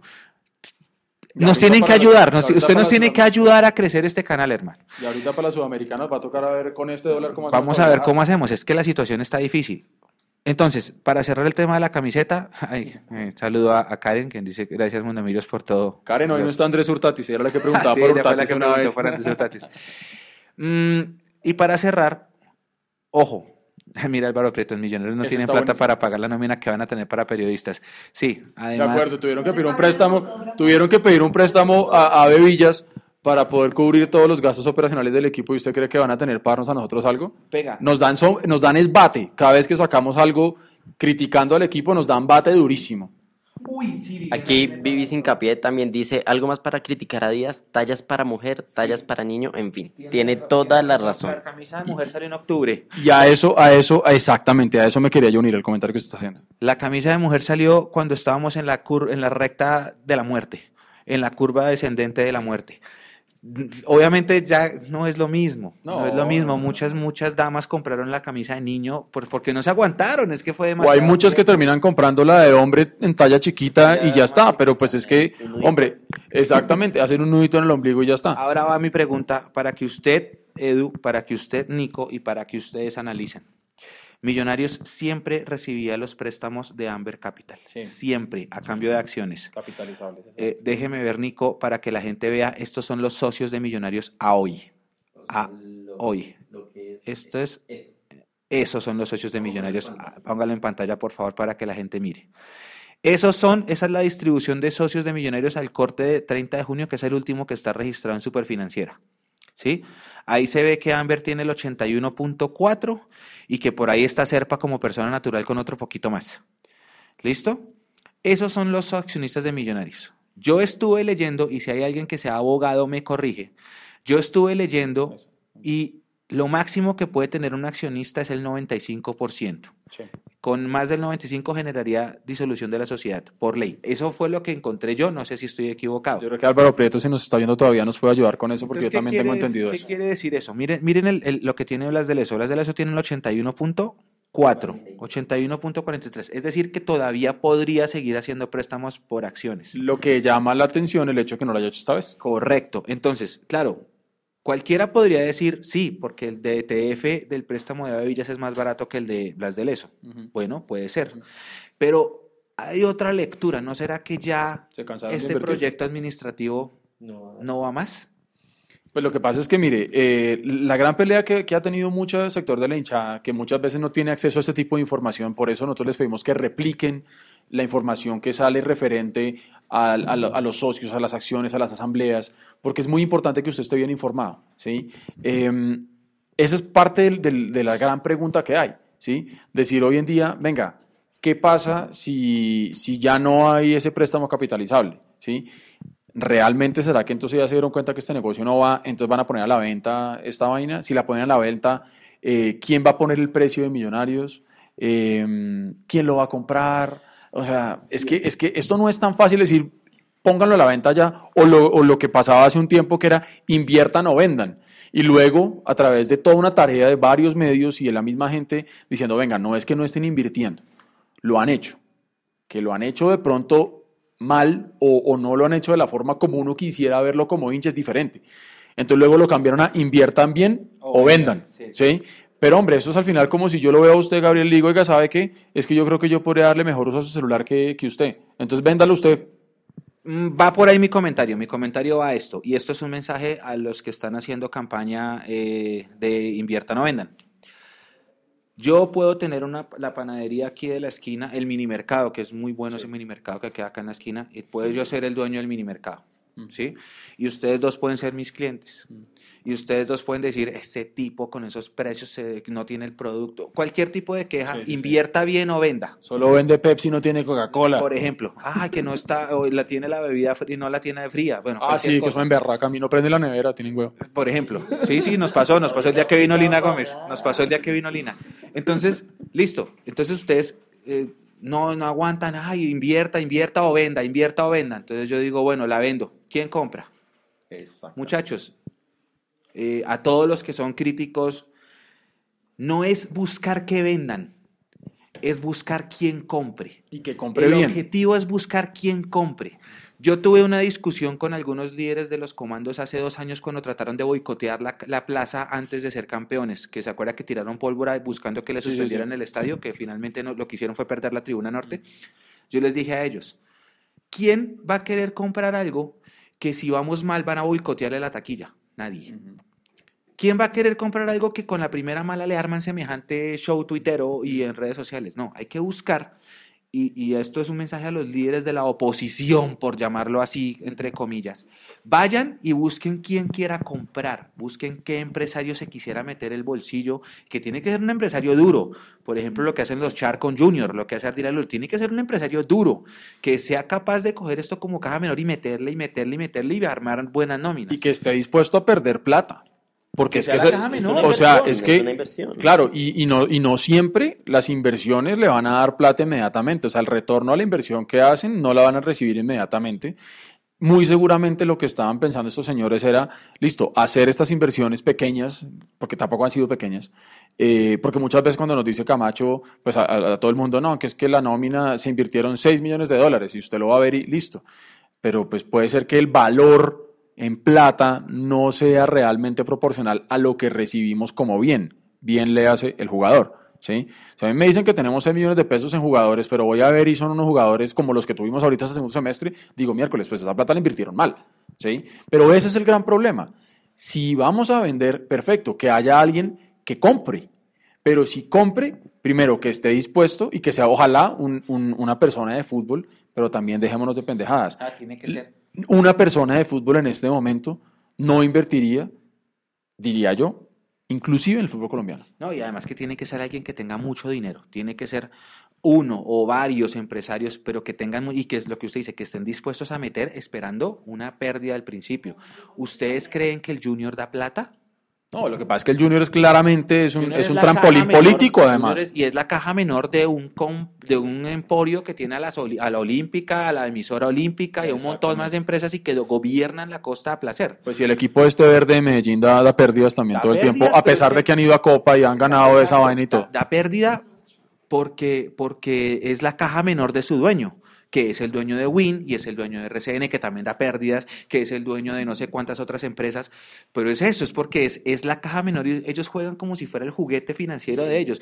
En esto necesitamos algo así. Ahora, es, alguien preguntó que por qué en México es tan fácil, porque es que en México el poder de la moneda está mejor que el nuestro. Nosotros, el, el, poder de la moneda contra el, contra el dólar, el peso nuestro cada vez está peor, entonces eso también juega. Entonces yo ya les dije, vayan y busquen quién quiera comprar, quién vaya a la oficina y diga, oigan, estamos interesados en las acciones de, las del ESO, al menos el 51% para tener el poder. Eso es lo que tienen que hacer. Mire lo que dice Álvaro Prieto, que tiene conocimiento de causa con este comentario que vamos a decir. Con 19 mil millones no se le compra a Amber jamás. Le está, hablando a Cartucho y ya vamos a ver qué, qué es lo que dice Cartucho. Con 19 mil millones no se le compra a Amber jamás. Desafortunadamente, no menos de 25 mil millones le pongo yo. Porque arribita, Cartucho estaba diciendo, eh, espere que se nos, se nos bloqueó un poquito ahí, que con, aquí estaba, así que con 19 mil millones de pesos se, se vendía y ya estaba. Eh, pero por ahí no el tema, el tema no es. Eh, um, ahora, otro, otro asunto que dice por ahí, respecto a quién, quién compra. Se decía por ahí que hubo interés de Carlos Slim, uno nunca sabe si eso es verdad o no. Eh, también se habló muchas veces del interés de Colpatria. Vaya usted a saber si fue o no fue, pudo que haya sido, no pasó nada. Eh, aquí dice Cartucho, dice, Petri dijo ayer, necesitamos 19 mil millones para tomar el poder, pero necesitamos más para invertir. Entonces, si se dan cuenta, esto no es eh, tan fácil de salir a decir, venga, vendan ya. Y que la persona que llegue o la compañía que llegue o el grupo empresarial que llegue diga, listo, aquí está la plata, compro todo y al año siguiente vamos a ser campeón porque yo le puedo apostar que así venda Amber y venda esta gente, y supongamos que mañana Amber ya no existe, no existe ni el presidente ni el representante en la junta directiva del grupo inversor, no existe ninguno, que se fueron todos, hasta el, hasta el community manager, supongamos que se van todos. ¿sí? Y en un año el equipo no sale campeón, yo le puedo apostar y se lo firmo hoy vamos a estar exactamente en la misma discusión. Y es que yo no quiero volver a ese momento, yo no quiero volver, que se vuelva costumbre que cada noviembre estemos, primero, eliminados, segundo, buscando plan para el fin de semana, y tercero, aquí hablando y lamentándonos y diciendo, ¿y ahora qué sigue? ¿Y a quién traemos? ¿Y que el proceso? ¿Y que cuando llegamos? ¿Y que los jugadores? ¿Y que tal? Eso es eh, desgastante también, ¿no, Edu, Nico? Eso es, es, desgastante para todos, es desgastante para el hincha. Esa forma como se insultan los unos a los otros en redes sociales, eso no es sano entendiendo que es producto de, de una calentura obvia, pues, pero no, no- yo no quiero que todos los noviembre, yo cumplo años en noviembre, yo no quiero que todos los noviembre sean así porque llevo dos iguales. Entonces, es hora de buscar un cambio. Y si ustedes desean que el proyecto termine, hay que buscar es un comprador. Ahora, otra cosa, que lo tengo que decir, aquí voy a tocar el componente pasional otra vez.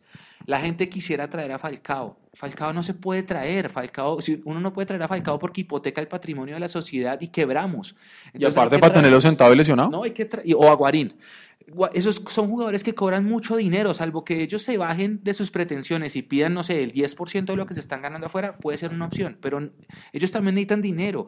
Y, eh, y- y pagar un sueldo de esos no lo vamos a hacer ni con 30 mil abonos porque hay otro tipo de gastos y está la calidad de vida de ellos. Y no se puede. Eso fue el error de Juan Carlos López. Juan Carlos López puso en riesgo el patrimonio de la sociedad, los que, los que saben de administración y de economía y de. Juan Carlos López puso en hipoteca el patrimonio por traer jugadores que los gastos no alcanzaban a cubrir. Eso no se puede hacer. Yo entiendo que todo el mundo quisiera que Guarín jugara en Millonarios, pero no se puede. Los ingresos del club no dan para eso ni con 30 mil abonos. Hay que ser también centrados, razonables y pensar en jugadores que sean buenos, pero pues hombre, que cuesten lo que tengan que costar, no es traer por traer. Voy a, vamos a poner, póngala Nico, porfa, esta es la junta directiva de Millonarios que deberá sentarse, reunirse y mm, tomar la decisión de quién será no solo el nuevo técnico, sino de qué viene y cuál será el proceso a seguir para Exacto, 2020. cuál va a ser ese rumbo y cuál va a ser el norte. Y aquí obviamente, y entiendo la molestia de mucha gente, si ustedes se ponen a mirar esta junta directiva, pues claramente no hay nadie de fútbol, eso es lo que tanto critican, ¿no? Y es que eh, yo sí creo de pronto en un balance donde exista un componente eh, de pronto corporativo, un componente de gente que sepa de temas financieros, de administración de negocios, inclusive de la parte legal, muchas cosas, pero tiene que estar compensado con gente que sepa del negocio, que en este caso es el deporte y es el fútbol. Entonces, tenemos como principales, hay cinco nombres en la junta directiva. Alejandro Rebollo Rueda, Gustavo Adolfo Serpa Preciado, Alfonso Gómez Palacio, Elena Mesa Zuleta y Fernando Triana. Esos son los eh, principales de la junta directiva actual de Millonarios. Usted sabe, bueno, a Serpa sabe todo el mundo quién es Gustavo Serpa, es el mismo representante del dueño. Alejandro Rebollo está por la intervención de las acciones del Fondo Premium de- Exactamente. de, Julio Carlos Ortiz. Alfonso, Alfonso Gómez es de Movistar. Movistar. es Exactamente. el no sé si todavía es el presidente de Movistar, pero sí tiene un cargo muy alto. Elena Mesa es, tiene Semana. un cargo altísimo. En la revista Semana. Y Fernando Triana es el dueño o el presidente, si no estoy mal, de Tauroquímica, que Tauroquímicas. es uno de los accionistas, ya vimos en la otra imagen, de los principales de Millonarios. Ahorita es Amber y el resto, pero pues él, es, él está en representación. Y hay unos cinco suplentes que pueden estar en las reuniones, pero no votan. Exactamente, que son Eduardo Jaramillo Cuervo, Felipe Baptiste Líbano, Jorge Enrique Camacho Matamoros, el presidente de Millonarios, Fernando Jaramillo Giraldo y Héctor Uribe. Así es. Entonces ellos toman sus, las decisiones en este caso.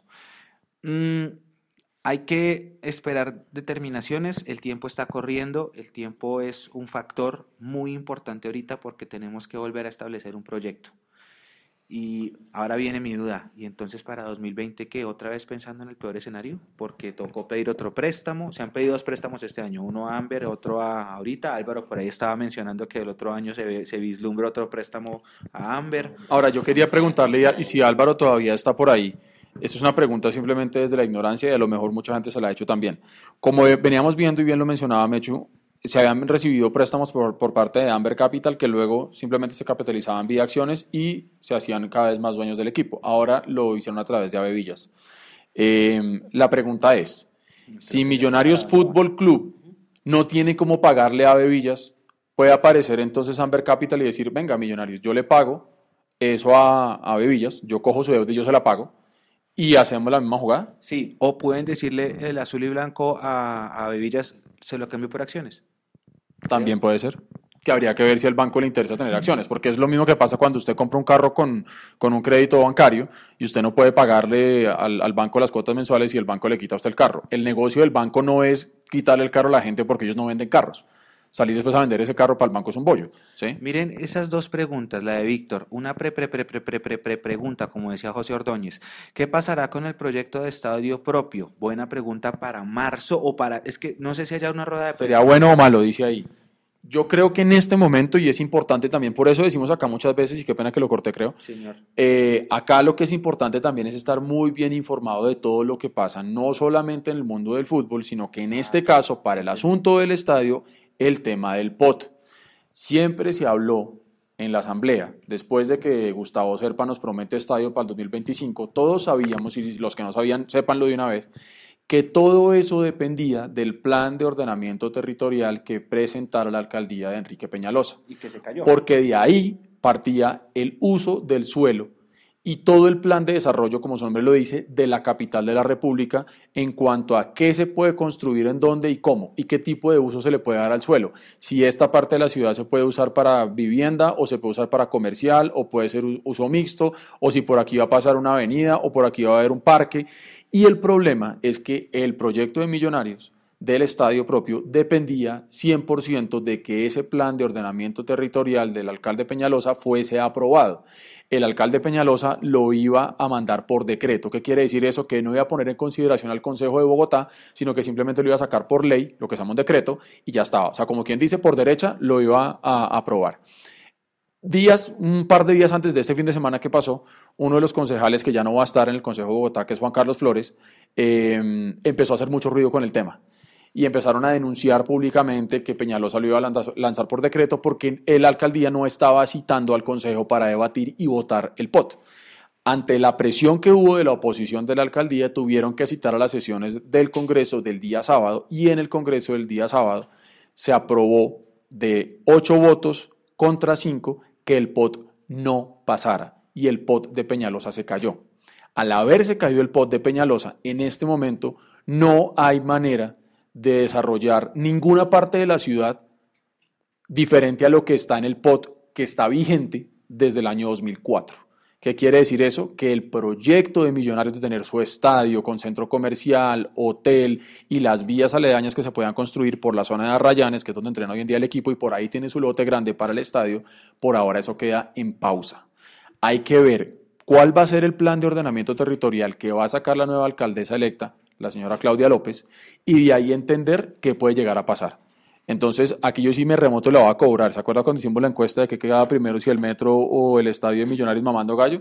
Aparentemente el metro va a estar primero que el estadio de El Millonarios. problema es que si el POT se va a demorar otros cuatro años y no lo aprueban y vamos a que- seguir estancados. No, y es que, si, es la, que si la alcaldesa electa se va a demorar todo lo que se demoró el alcalde actual Sí. y lo va a tratar de pasar por decreto, faltando tres meses para su final de la gestión, y se lo tumban, entonces perdimos cuatro años más. Y bien lo anotaba Peñalosa, donde él se lamenta diciendo eh, que durante cuatro años, como usted bien lo menciona, duraron estudiándolo y trabajándolo y tratando de asegurarse de que fuera el mejor POT para la ciudad.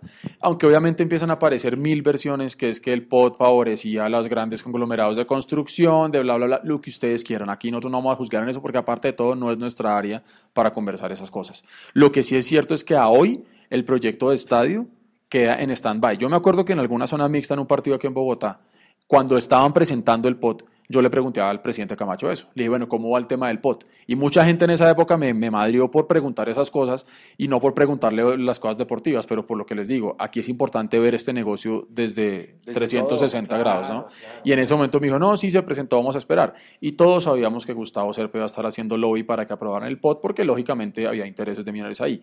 Lo que es cierto es que hoy, con la negativa del POT, de haberse caído este, este proyecto, eh, por ahora el estadio, y, y- podemos estar equivocados, pero pues, claramente la lógica dice esto, por ahora yo creo que no hay, no hay proyecto y sería bueno, como usted iba a mencionar, preguntarlo en la Asamblea de marzo.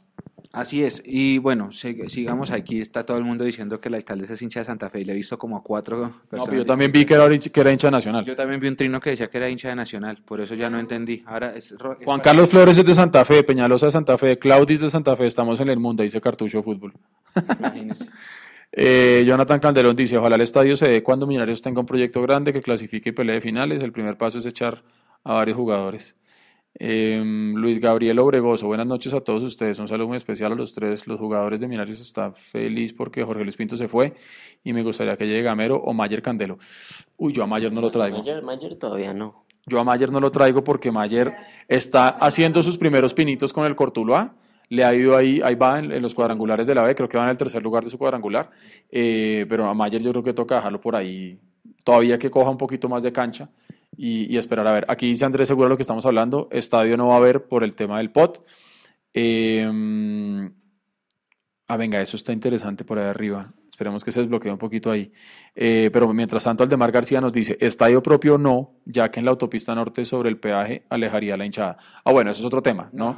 Que obviamente todos crecimos y nos acostumbramos a ir al estadio del Campín, que queda en galerías, un punto muy central para los que vivimos en el norte, en el sur, occidente u oriente, llegamos muy fácil al estadio del Campín.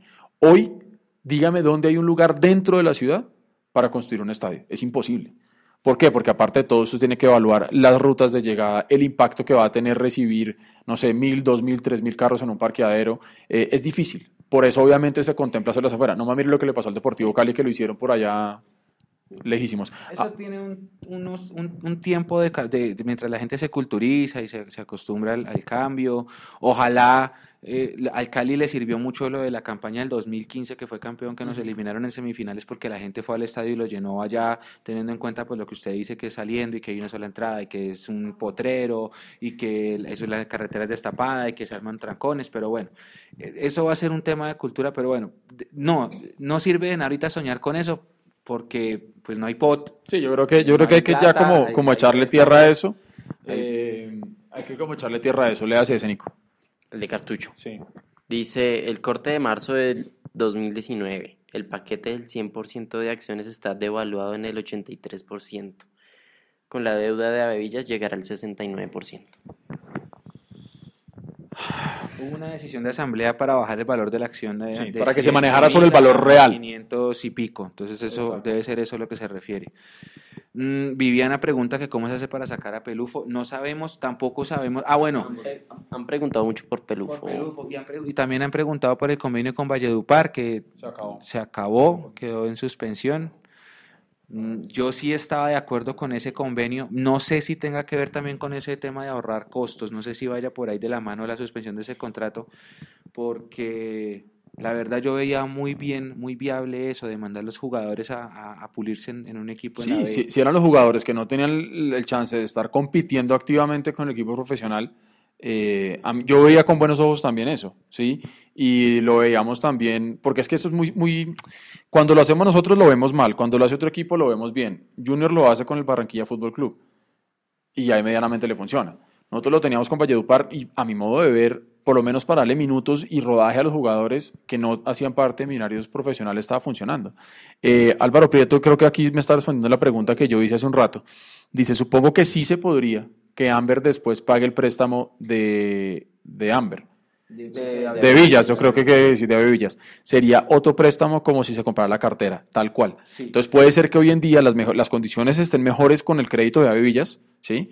Pero que luego Millonarios, porque también decimos esto, ¿de dónde va a sacar Millonarios? Dos mil millones de pesos es el préstamo, ¿no? Es que la única forma de recuperar esa inversión es recibiendo en dólares. Ingresos o- recibiendo ingresos de alguna cosa, pero es que el equipo, desde el momento que quedó eliminado hasta el inicio del próximo campeonato, no tiene ingresos de nada. Es como si usted en su casa, eh, no sé, dejó de recibir ingresos por la razón que sea.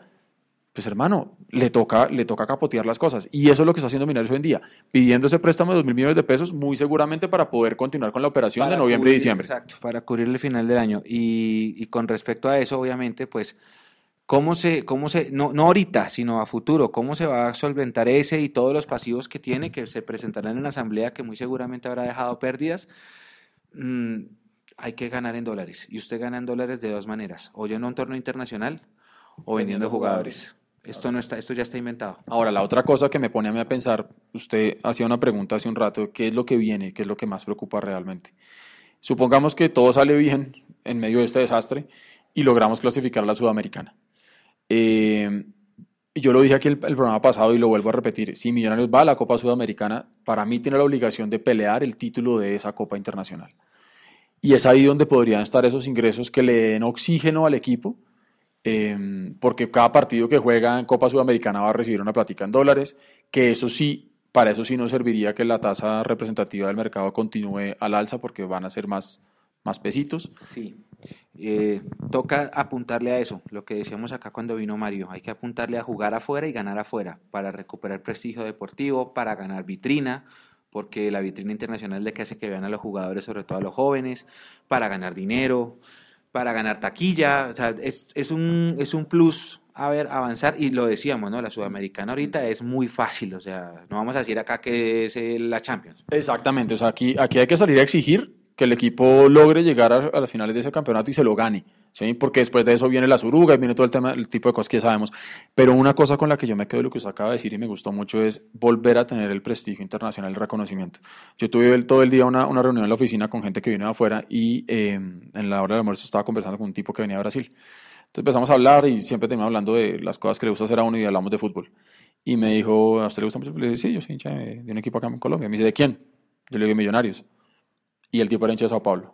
¿Y sabe qué fue lo que me dijo? Maldito. Ustedes nos ganaron en el 2007. Y yo dije, oiga, ¿usted se acuerda de eso? Pues, o sea, pues uno se acuerda, pero pues que un tipo de Sao Paulo se acuerde, porque es que aparte no es que jugáramos cada ocho días con Sao Paulo, pues como para decir, entonces me tocó encontrar la historia de Luis Zapata porque él juraba que Luis Zapata era el mega crack. Y yo le dije, no, venga, venga, Luis Zapata era un jugador que en el momento que fue a entrar todos nos cogimos la cabeza y con el gol quedó bautizado el Morumbí Zapata. El tipo se reía. Me dijo, ¿cómo así? A ese jugador le pusieron y por ese gol que nos hicieron nos ganaron. Le dije, sí. Entonces, es ahí donde yo digo, bueno, el tipo tuvo recordación de millonarios porque le ganamos y todo, pero también llega un punto en el que uno dice, hombre, qué tristeza que uno tenga que hablar de una cosa que pasó en el 2007, viejo. Estamos en el 2019, acabando década, hermano.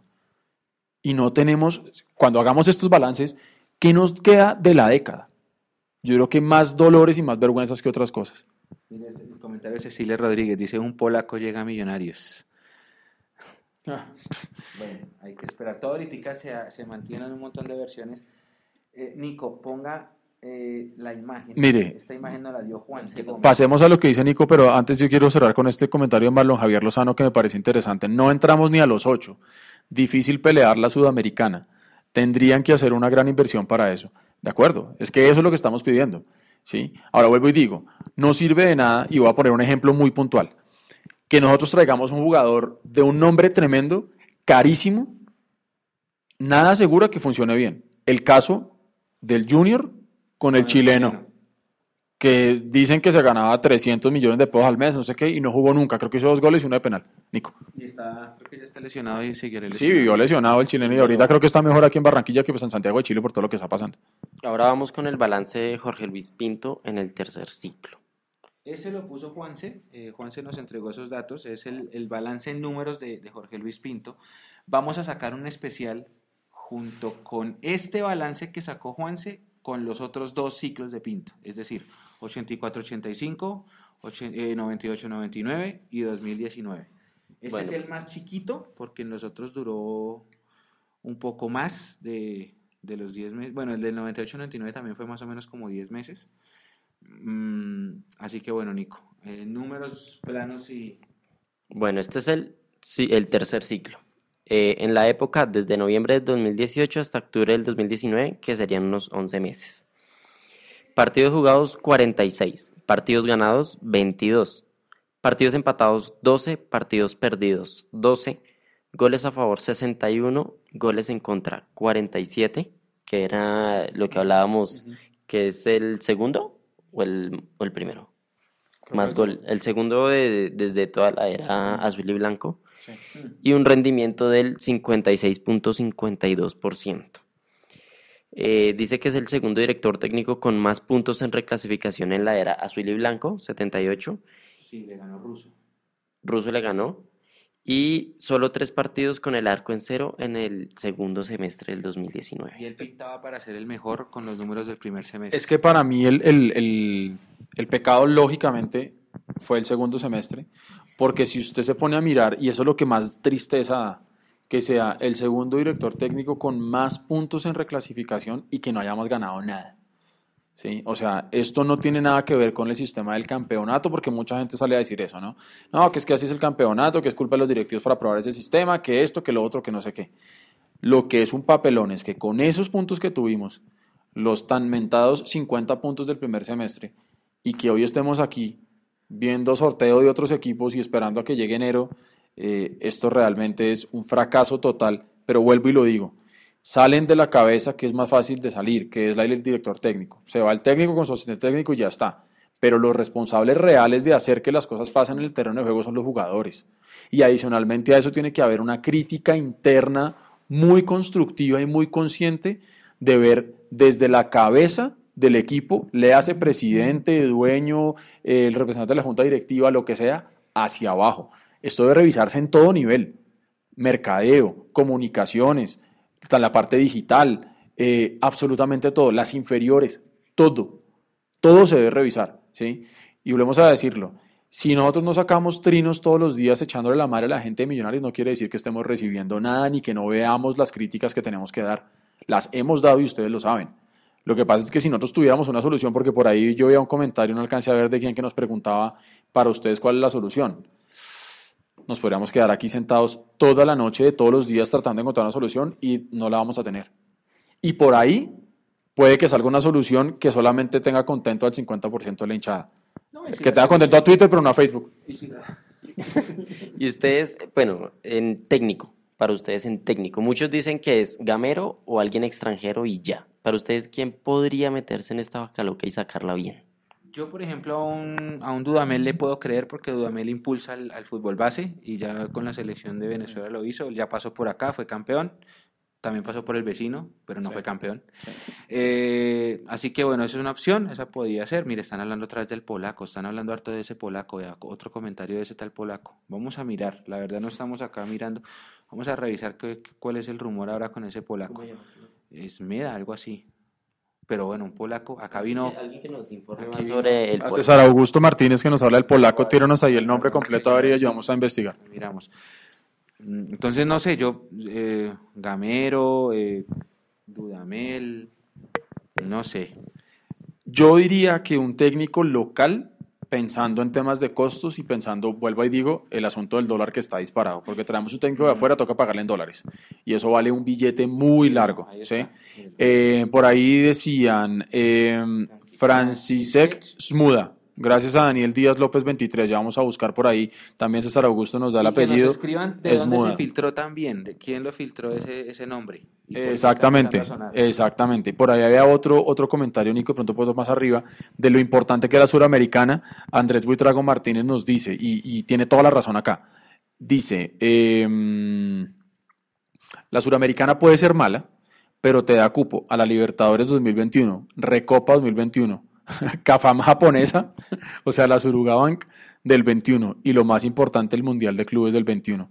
Ahorita es lo más factible de ganar. Yo estoy de acuerdo con usted, hay que ir allá a ganar esa vaina. Y el otro año para mí la prioridad va a ser la Copa Sudamericana, como, hace, como el año pasado. Prioridad la por encima de la 16, la Copa Sudamericana. Es que yo creo que si nosotros logramos hacer un proceso ganador en la Copa Sudamericana, eso o sea, va a llegar algún momento en que eso va a, a permear el segundo objetivo que sería lograr la 16.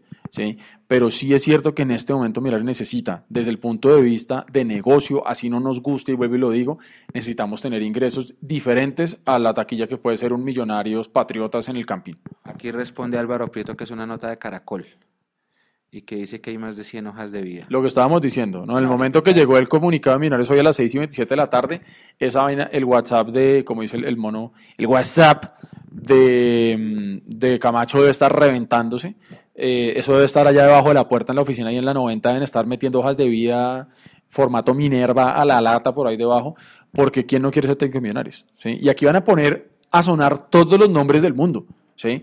Y es ahí donde nosotros tenemos que tener un poquitico también de paciencia, y de calma y no tragar entero, porque vuelve y pasa lo de siempre. Supongamos que nos ponen aquí a, no sé, voy a irme al extremo, dan y termina llegando Gamero a hoy Gamero era buena opción, pero como pusieron a sonar, sonar a Zidane y llegó Gamero, ¿qué pasó? Iban a traer a Zidane y nos comamos con Gamero, tienen huevo. No, calma muchachos. Y pasa lo mismo con los jugadores. Nos prometen a Messi, termina llegando Hansel y es que Hansel es una mierda. O sea, relajados. Pero Hansel fue el máximo asistidor de la liga. Por eso, a mí no me parece un mal jugador. Ahora, por ejemplo... Que fue mal usado en los partidos. Fue terco, pinto... Pinto terco por no ponerlo a jugar por la izquierda y lo dijimos siempre. Listo, como, entonces como Pérez tenía más recorrido y le gustaba más su banda y Pinto como que le respetó eso y, o sea, no dejó que Millonarios, todos los, muchos de los goles de Millonarios, el mismo. Hansel por la izquierda, centre fuerte y el tico para adentro. Yo le preguntaba a, Y- insiste. Yo le preguntaba a Hansel en zona mixta, le pregunté un par de veces de por qué no jugaba él por la izquierda. Si era Pinto o si era... Sí, uno, se le, uno se le sube otra vez todo. Yo le preguntaba a Hansel si él no jugaba por la izquierda, porque por la izquierda, si era por instrucción de Pinto o qué era, y él me dijo las dos veces que Pinto les daba la opción dentro de la cancha de tomar decisiones y que las decisiones que se tomaban en la cancha era que Juan David Pérez le gustaba jugar con perfil cambiado. Y hablando Y de Juan entonces- David Pérez, a él se le vence el contrato en diciembre. Si es así, es culpa de Pérez, se- suponiendo, ¿no? Que, que no, que no repa- que Pérez no sea capaz de, digamos, ver que, que hace mejor trabajo Hansel por la izquierda.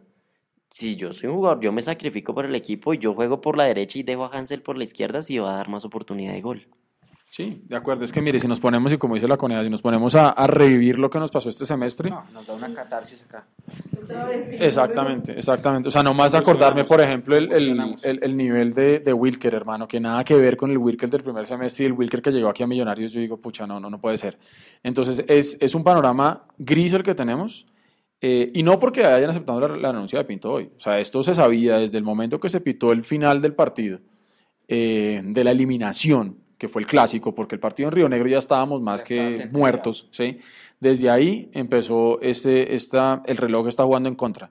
Porque uno puede decir, no, es que enero todavía falta un montón. Pero es que esto está pasando muy rápido y si no nos movemos rápido como equipo a contratar al técnico, a los jugadores y a replantear ese proyecto deportivo, la cosa va a ser complicada.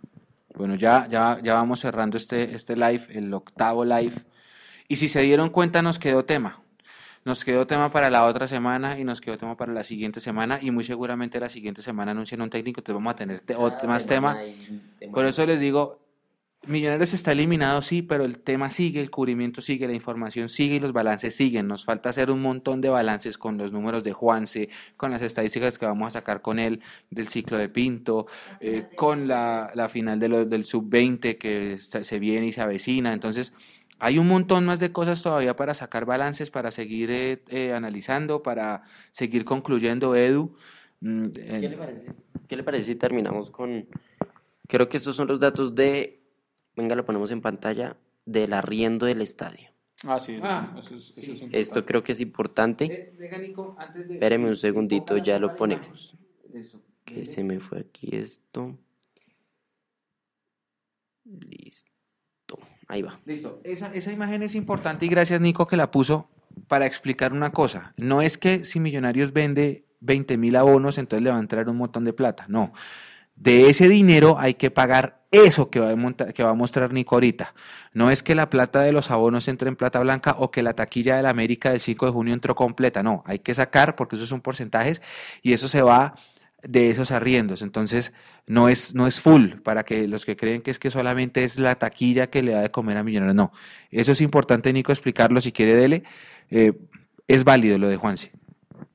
Bueno, dice, eh, aquí hay un asterisco que dice habilitación puntos de venta, Mm, que eso varía.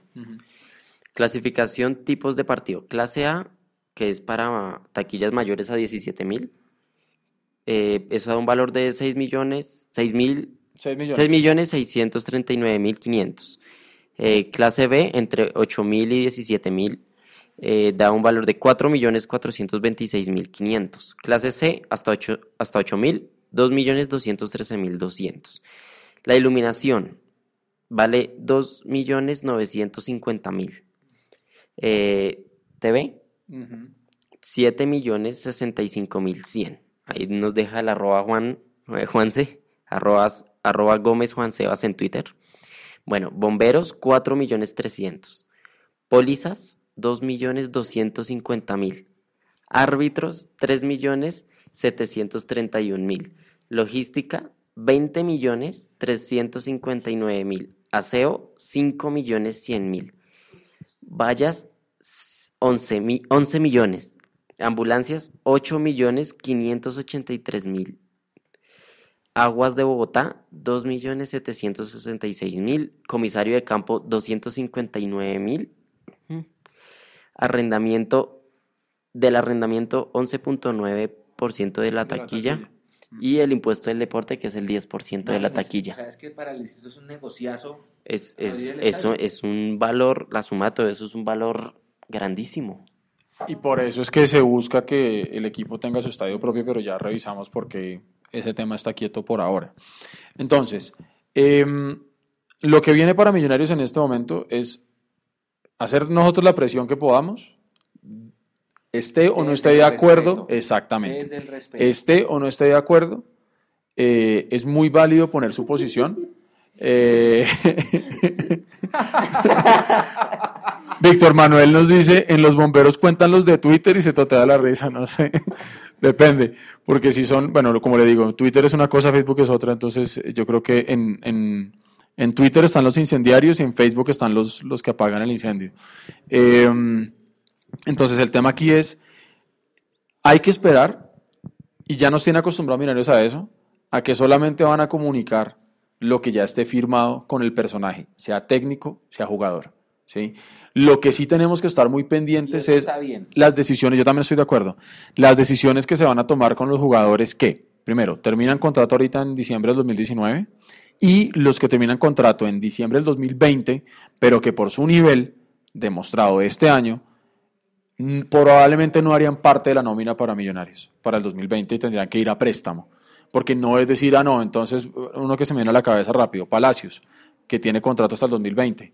No podemos salir de Palacios así porque tiene contrato, hay que mandarlo a préstamo. Por eso están diciendo que el Bucaramanga, que el Medellín o que ya lo querían. Ah, sí, sí, sí, que Bucaramanga tiene un, interés. En, él jugó allá, viene del Bucaramanga, entonces tiene, que tiene una opción allá. Entonces hay que estar pilo con esos jugadores, hay que estar pilo con las decisiones que se van a tomar. Pero mire, Edu, que esa es una buena estrategia si se da. Es decir, un jugador firma un contrato a tres años o a dos o a lo que sea, pero no, no está obligado a estar los tres años. No, la opción del préstamo existe. Uno puede utilizar esos contratos para sacarle ganancia económica haciendo ese tipo de préstamos con opción de compra, por ejemplo. Entonces, Claro. no es que de pronto tenemos que quitarnos ese precepto de que "Ah, no es que firmó a tres años, hay que aguantarnos los tres años. No, se puede, la opción de cesión, la opción del préstamo. Pues mire ahí. nomás el caso de Matías que está en Vélez, Por de ejemplo. Iron que está en México, ¿sí? Exacto. Que otra cosa es que las cosas no les han salido, es otro tema, ¿sí? Pero, pero pues eso es válido también, ¿sí? Eh, entonces, bueno, es, es pensar a ver qué va a pasar, ¿sí? Y, y nosotros esperar con tranquilidad y con calma. Difícil, sí. Obviamente, eh, como ya lo anunció aquí el Mechu, va a salir a la venta la camiseta de Millonarios. Eso es un tema. 190, 190 mil pesos, ahí, ahí comentó Luis, Lucho Jiménez en, en Twitter. 190 y a la venta de- y el evento el jueves. Ya le dijeron a él en tiendas que... Y no se sorprendan si se agotan y si se venden todas. Y vuelvo y lo digo, si usted de los que quiere comprar la camiseta, vaya y cómprela y sea feliz, hermano. Y si se la quiere comprar a su novia, a su amigo, a su hermano de Navidad, hágalo. No pasa nada, ¿sí? Y si no la va a comprar y no le parece y está en desacuerdo, tampoco pasa nada y está bien, viejo, o sea, no pasa nada, ¿sí? Aquí por comprar la camiseta no se va a ganar un premio y por dejarla de comprar tampoco se lo va a ganar. Aquí yo creo que cada quien tiene que vivir su vida también, ¿sí? Y las redes muchas veces nos han expuesto tanto que ya como ese derecho a la privacidad y a pensar propio se ha ido perdiendo. Entonces uno dice muchas veces, no, pero es que si yo le cuento a, a mis redes que yo compré la camiseta rosada, me van a matonear porque entonces dicen que soy un borrego y dicen que yo estoy apoyando el equipo y entonces que si yo compré, entonces apoyo a Camacho. Nada que ver, viejo. Entonces, ¿sí? que, Nada que el ver. que la compra es un conformista y el que se abona es un conformista y un mediocre y el que no es un amargo y el otro es un sobreactuado. Ya está bueno, Eduardo tiene toda la razón. Si la quiere comprar, cómprela, es su dinero. Si se quiere abonar, hágale, es su dinero. Si no se quiere abonar porque está mamado de esto y quiere vivir de la boleta suelta, bueno, está bien, eso es más plata para el club a la larga, pero hágalo si quiere. Pero todo va dentro del marco del respeto. No tenemos que andar insultándonos los unos a los otros porque alguien, no me acuerdo quién fue, creo que fue Pablo César Cortés, dijo, está tan mal la situación que estaba la hinchada dividida. Y tiene toda la razón. Y le estamos dando de comer a esos periodistas, a esos, a esos que están solamente ahí parados, como esos, esos cuervos que están ahí parados, esos buitres esperando a que la, la presa se caiga para caerle encima. ¿sí? Entonces, tranquilo. Y otra cosa, si compra la camiseta o no la compra, hágalo callado, viejo. Listo. No lo tribune. Si no quiere que lo jodan, no tribune. O y ya. y ya, hombre, pero... pero Y- exacto, y si va a tribunear, aguántese la matoneada. Y ya, es sencillo. Aquí nadie tiene la verdad comprada, ni nosotros, ni ustedes, ni los dueños del equipo. eso sí que menos, ni los periodistas, ni nadie, ¿sí? O sea, aquí las redes sociales nos han puesto a todos en una posibilidad de decir lo que nosotros queramos en cualquier momento, ¿sí? Lo único es que si usted quiere tener posiciones y discusiones serias, las tiene que tener con altura y con argumentos, es lo único que yo digo. Exacto, y con respeto, sobre todo con respeto. Es que hay demasiado insulto y demasiada cosa. Sí, si, si ustedes quieren hacer de Twitter su diario personal, háganlo.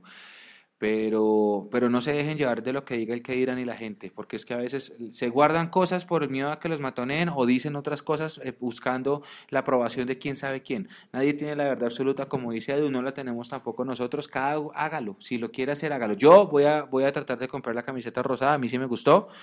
Eh, como les dije, me gustó la amarilla, me gustó la dorada, me gustó la negra, me gustó la naranja, me gusta la ropa de los arqueros. Eh, Leandro Melo, por ejemplo, es fanático de la ropa de los arqueros. Yo tengo una camisa verde de arquero, y ahí la tengo en la casa, tiene el escudo. Mientras tenga el escudo, a mí me va a gustar. Pero son posiciones y cada uno tiene la suya y no es la verdad absoluta. Pero lo único que les pido para cerrar eh, este live de mi parte, primero, respeto ante todas las cosas y segundo, dejar esa, esa perdón la expresión, esa pendejada de buscar culpables donde no los hay. Hay que encaminarnos todos. Cada uno tiene su posición. El que se quiere ir al estadio, vaya. El que no, también es válido. El que no tiene dinero, también. Yo tengo una política personal, es que el fútbol se vive en el estadio, así como el fútbol es de los jugadores, como dijo usted hace un rato. Y de nuestro lado, que seguiremos apoyando eso de ir al estadio, pero porque es la esencia de ser hincha. Ser hincha es estar en las gradas, es alentar allá. No es más, el que no quiera ir está en todo su derecho, está en todo su derecho a estar bravo y está en todo su derecho por donde sea. Gracias. ¿Qué dices si respondemos preguntas cortas que nos comenten? Ya para cerrar, porque ya se nos fue un poquito el tiempo. Yo creo que si rifamos la rosada, mire. Ah, eso sí no lo ¿Rifamos la rosada? Ah, eso sí no lo dude. Ah, bueno, y si llegamos a rifar la rosada no es porque nos la regalaron, sino porque nos tocó comprarla para poderla rifar. Qué bueno. pues hago la salvedad, Sí, sí, sí, sí. Aquí Juan Andrés Martínez nos dice que buen programa el de hoy. El debate sobre temas administrativos siempre va a ser importante, sea el contexto que sea. Un saludo y estaré esperando el próximo programa. Próximo, martes, 8 de la noche. Hijos ricos dice saludos desde Medellín. De MacFunis. Ah, yo lo he visto mucho en Twitter a MacFunis. Un abrazo grande. le sacamos una foto al hijo en Río Negro. Ya puede entrar. No sé si leyó el mensaje que en la galería está. Está la foto de, de, él en, en, en, el estadio de Río Negro del pasado martes. Saludes a UH Embajador. Saludes también a Luis Gabriel Obregoso. ¿A dónde? Mire, este, este comentario de Andrés Felipe González. Esa camiseta para mí, se refiere a la rosada, llevará un valor sentimental muy grande por la lucha contra el cáncer de muchas personas cercanas y que se venga el que quiera y lo atiendo. De acuerdo, y la coneja lo mencionaba empezando el programa, eh, de ahí nace también parte la, la idea. Em, entonces, vuelvo y digo, cada quien va a tener su, su, motivo personal para comprarla y no necesita la aprobación de nadie. Como aparecía ese, ese, ese meme que aparecía hace un rato, no necesito tu aprobación, algo así. Aquí Juan José Sandoval, ¿qué opinan de la salida de alguno de los tres medios? Por mí que salgan los que tengan que salir. Partidarios? ¿O cuáles medios? sí, medios partidarios no creo. Eh, el próximo live con la rosada ya dice Andrés Eso, vamos, con toda. ¿Usted la va a comprar? Si me alcanza la plata y mi esposa me deja, sí. Bueno. Mm, eso eso del, del, del, hincha que, que, mencionó lo del cáncer es importante porque eh, octubre es el mes de la lucha contra el cáncer. Inicialmente era contra el cáncer de mama. Sí. Agremiaciones como la NFL siempre en octubre hacía que los jugadores vistieran algo rosado, o los guayos, o la camisa, o los guantes, por ese tema del cáncer de mama. Este año decidieron llevarlo mucho más allá y ser la lucha contra el cáncer en general. Por eso la NFL no hizo la campaña de jugar rosado como todos los años, sino que se fueron derecho, no solamente cáncer de mama, sino todo tipo de cáncer. Es el mes de la lucha contra el cáncer global. Mm, si es así lo de la camisa, porque creo que por eso era la que la querían sacar en octubre, como dice este oyente, este, este internauta, entonces con más veras, los que hemos pasado por antecedentes de cáncer, en mi familia yo perdí a mis papás por cáncer, pues va a tener ese valor sentimental adicional. Aquí hay un, comentario que hace Rommel Rodríguez y, y creo que es bueno como para terminar con esta polémica. ¿Qué les parece Leonel Álvarez? Él dice, me gusta. O Pusineri de Pusineri del Cali, felicitaciones. Eh, yo lo dije aquí antes de que empezara todo el humo que luego se generó por el programa de Fox Sports Radio donde llevaron de invitado a Leonel Álvarez. Eh, yo tengo una posición muy clara y es que para mí en Millonarios no debe haber ninguna persona de ese equipo verde del año 89.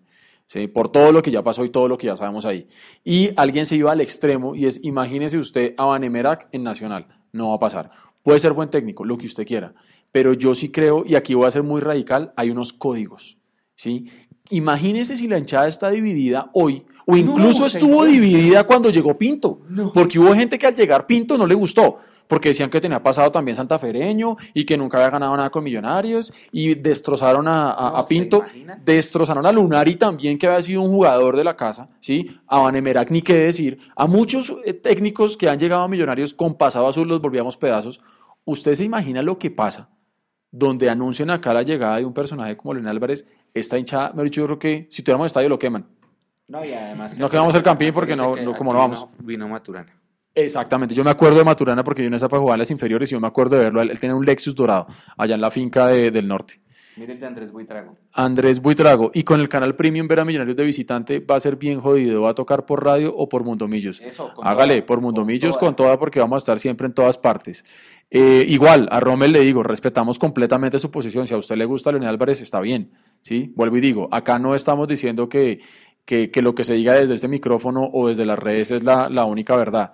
Oiga, Eh, mire, por ejemplo, el comentario de Pusineri también de Rommel. Rommel pone como segunda opción a Pusineri después de Leonel. Pusineri estuvo en el Cúcuta, ¿cierto? Y ahora está en el Está en Cali. el Cali ahorita. El Cali es un equipo que tiene, em, que tiene eh, mucha presión de su hinchada. Y él ha Y de sabido, los socios, ¿no? y él ha sabido llevar la presión de esos socios y de los hinchas, que es difícil. Esa hinchada Sí. es jodida. Sí, sí, sí.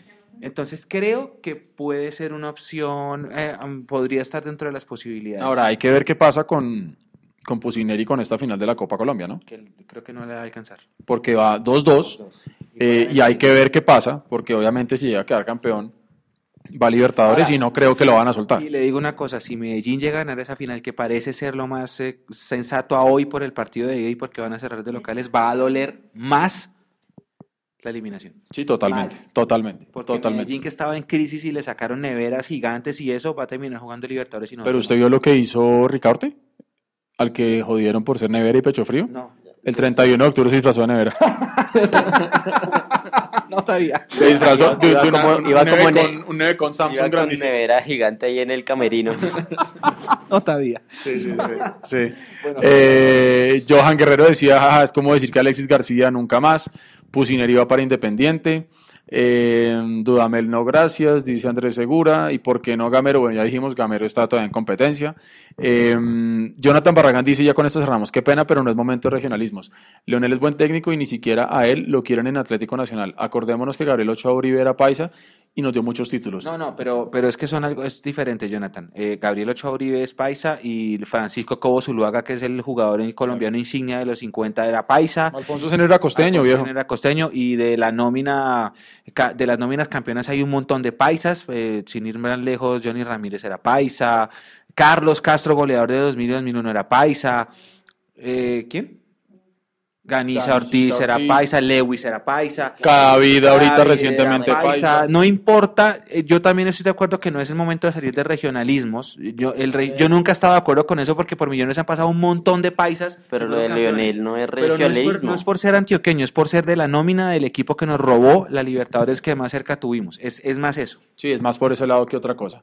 Entonces, ¿qué opinan de Lunari y el rumor como posible DT? Bueno, eh, no, no he leído rumor de posible DT de Lunari, sí supimos que lo contactó Camacho, pero, pero pues también eso es como para, para comprobar.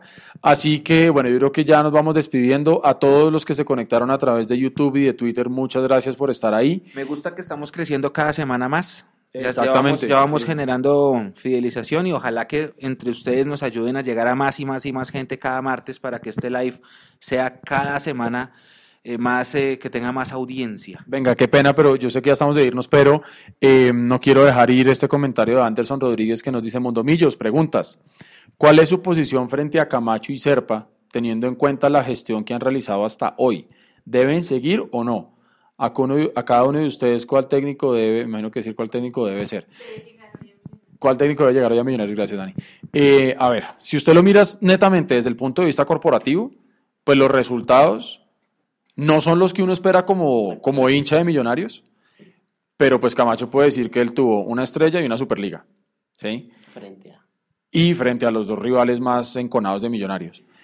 Ojo, esto no quiere decir que con eso yo, Eduardo Zabalaga Escobar, esté validando al 100% la gestión de la directiva, porque para mí, así como tiene cosas positivas, tiene muchísimo por solucionar. Y por eso lo dije hace un rato, no sé si de pronto no, no, no, no me oyó, de pronto no estaba conectado ahí. Hay que hacer una evaluación desde todos los niveles de la organización. Directivos, eh, técnicos, eh, parte deportiva, mercadeo, comunicaciones, absolutamente todo. Serpa es el representante del fondo inversor. Camacho es el presidente que puso el fondo inversor seguramente. Sí, Camacho muchas veces sigue órdenes.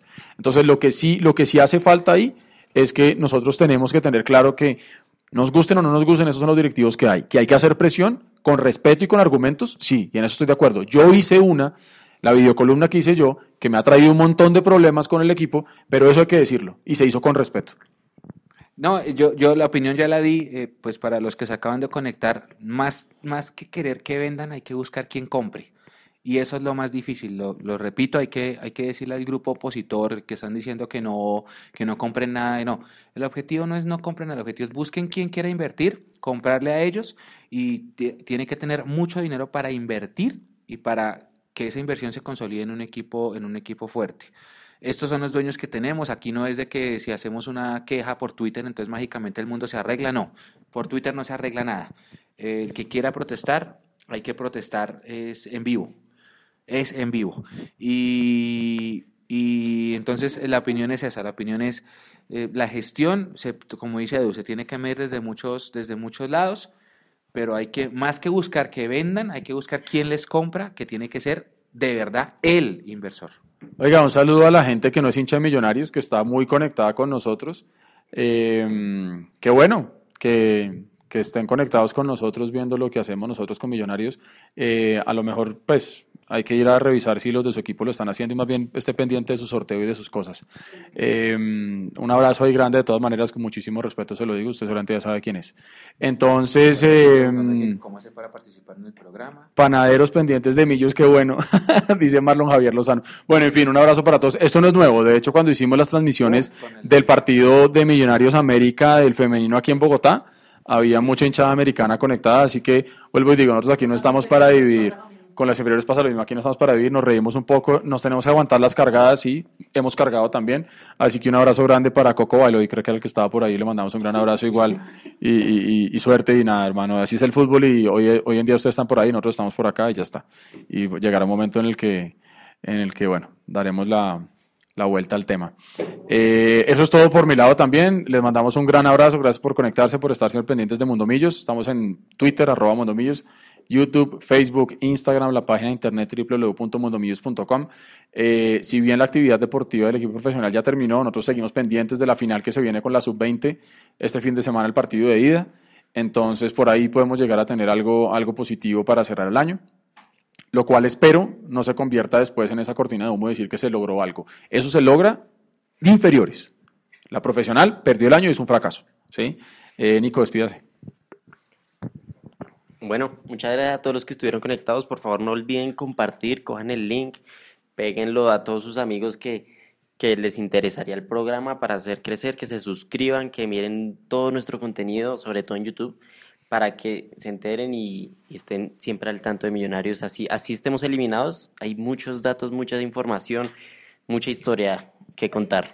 Y todos los martes, 8 de la noche, por este mismo canal, a esta misma hora estén muy pendientes ya les avisaremos en ocho días cuántos programas vamos a hacer de lo que queda del año.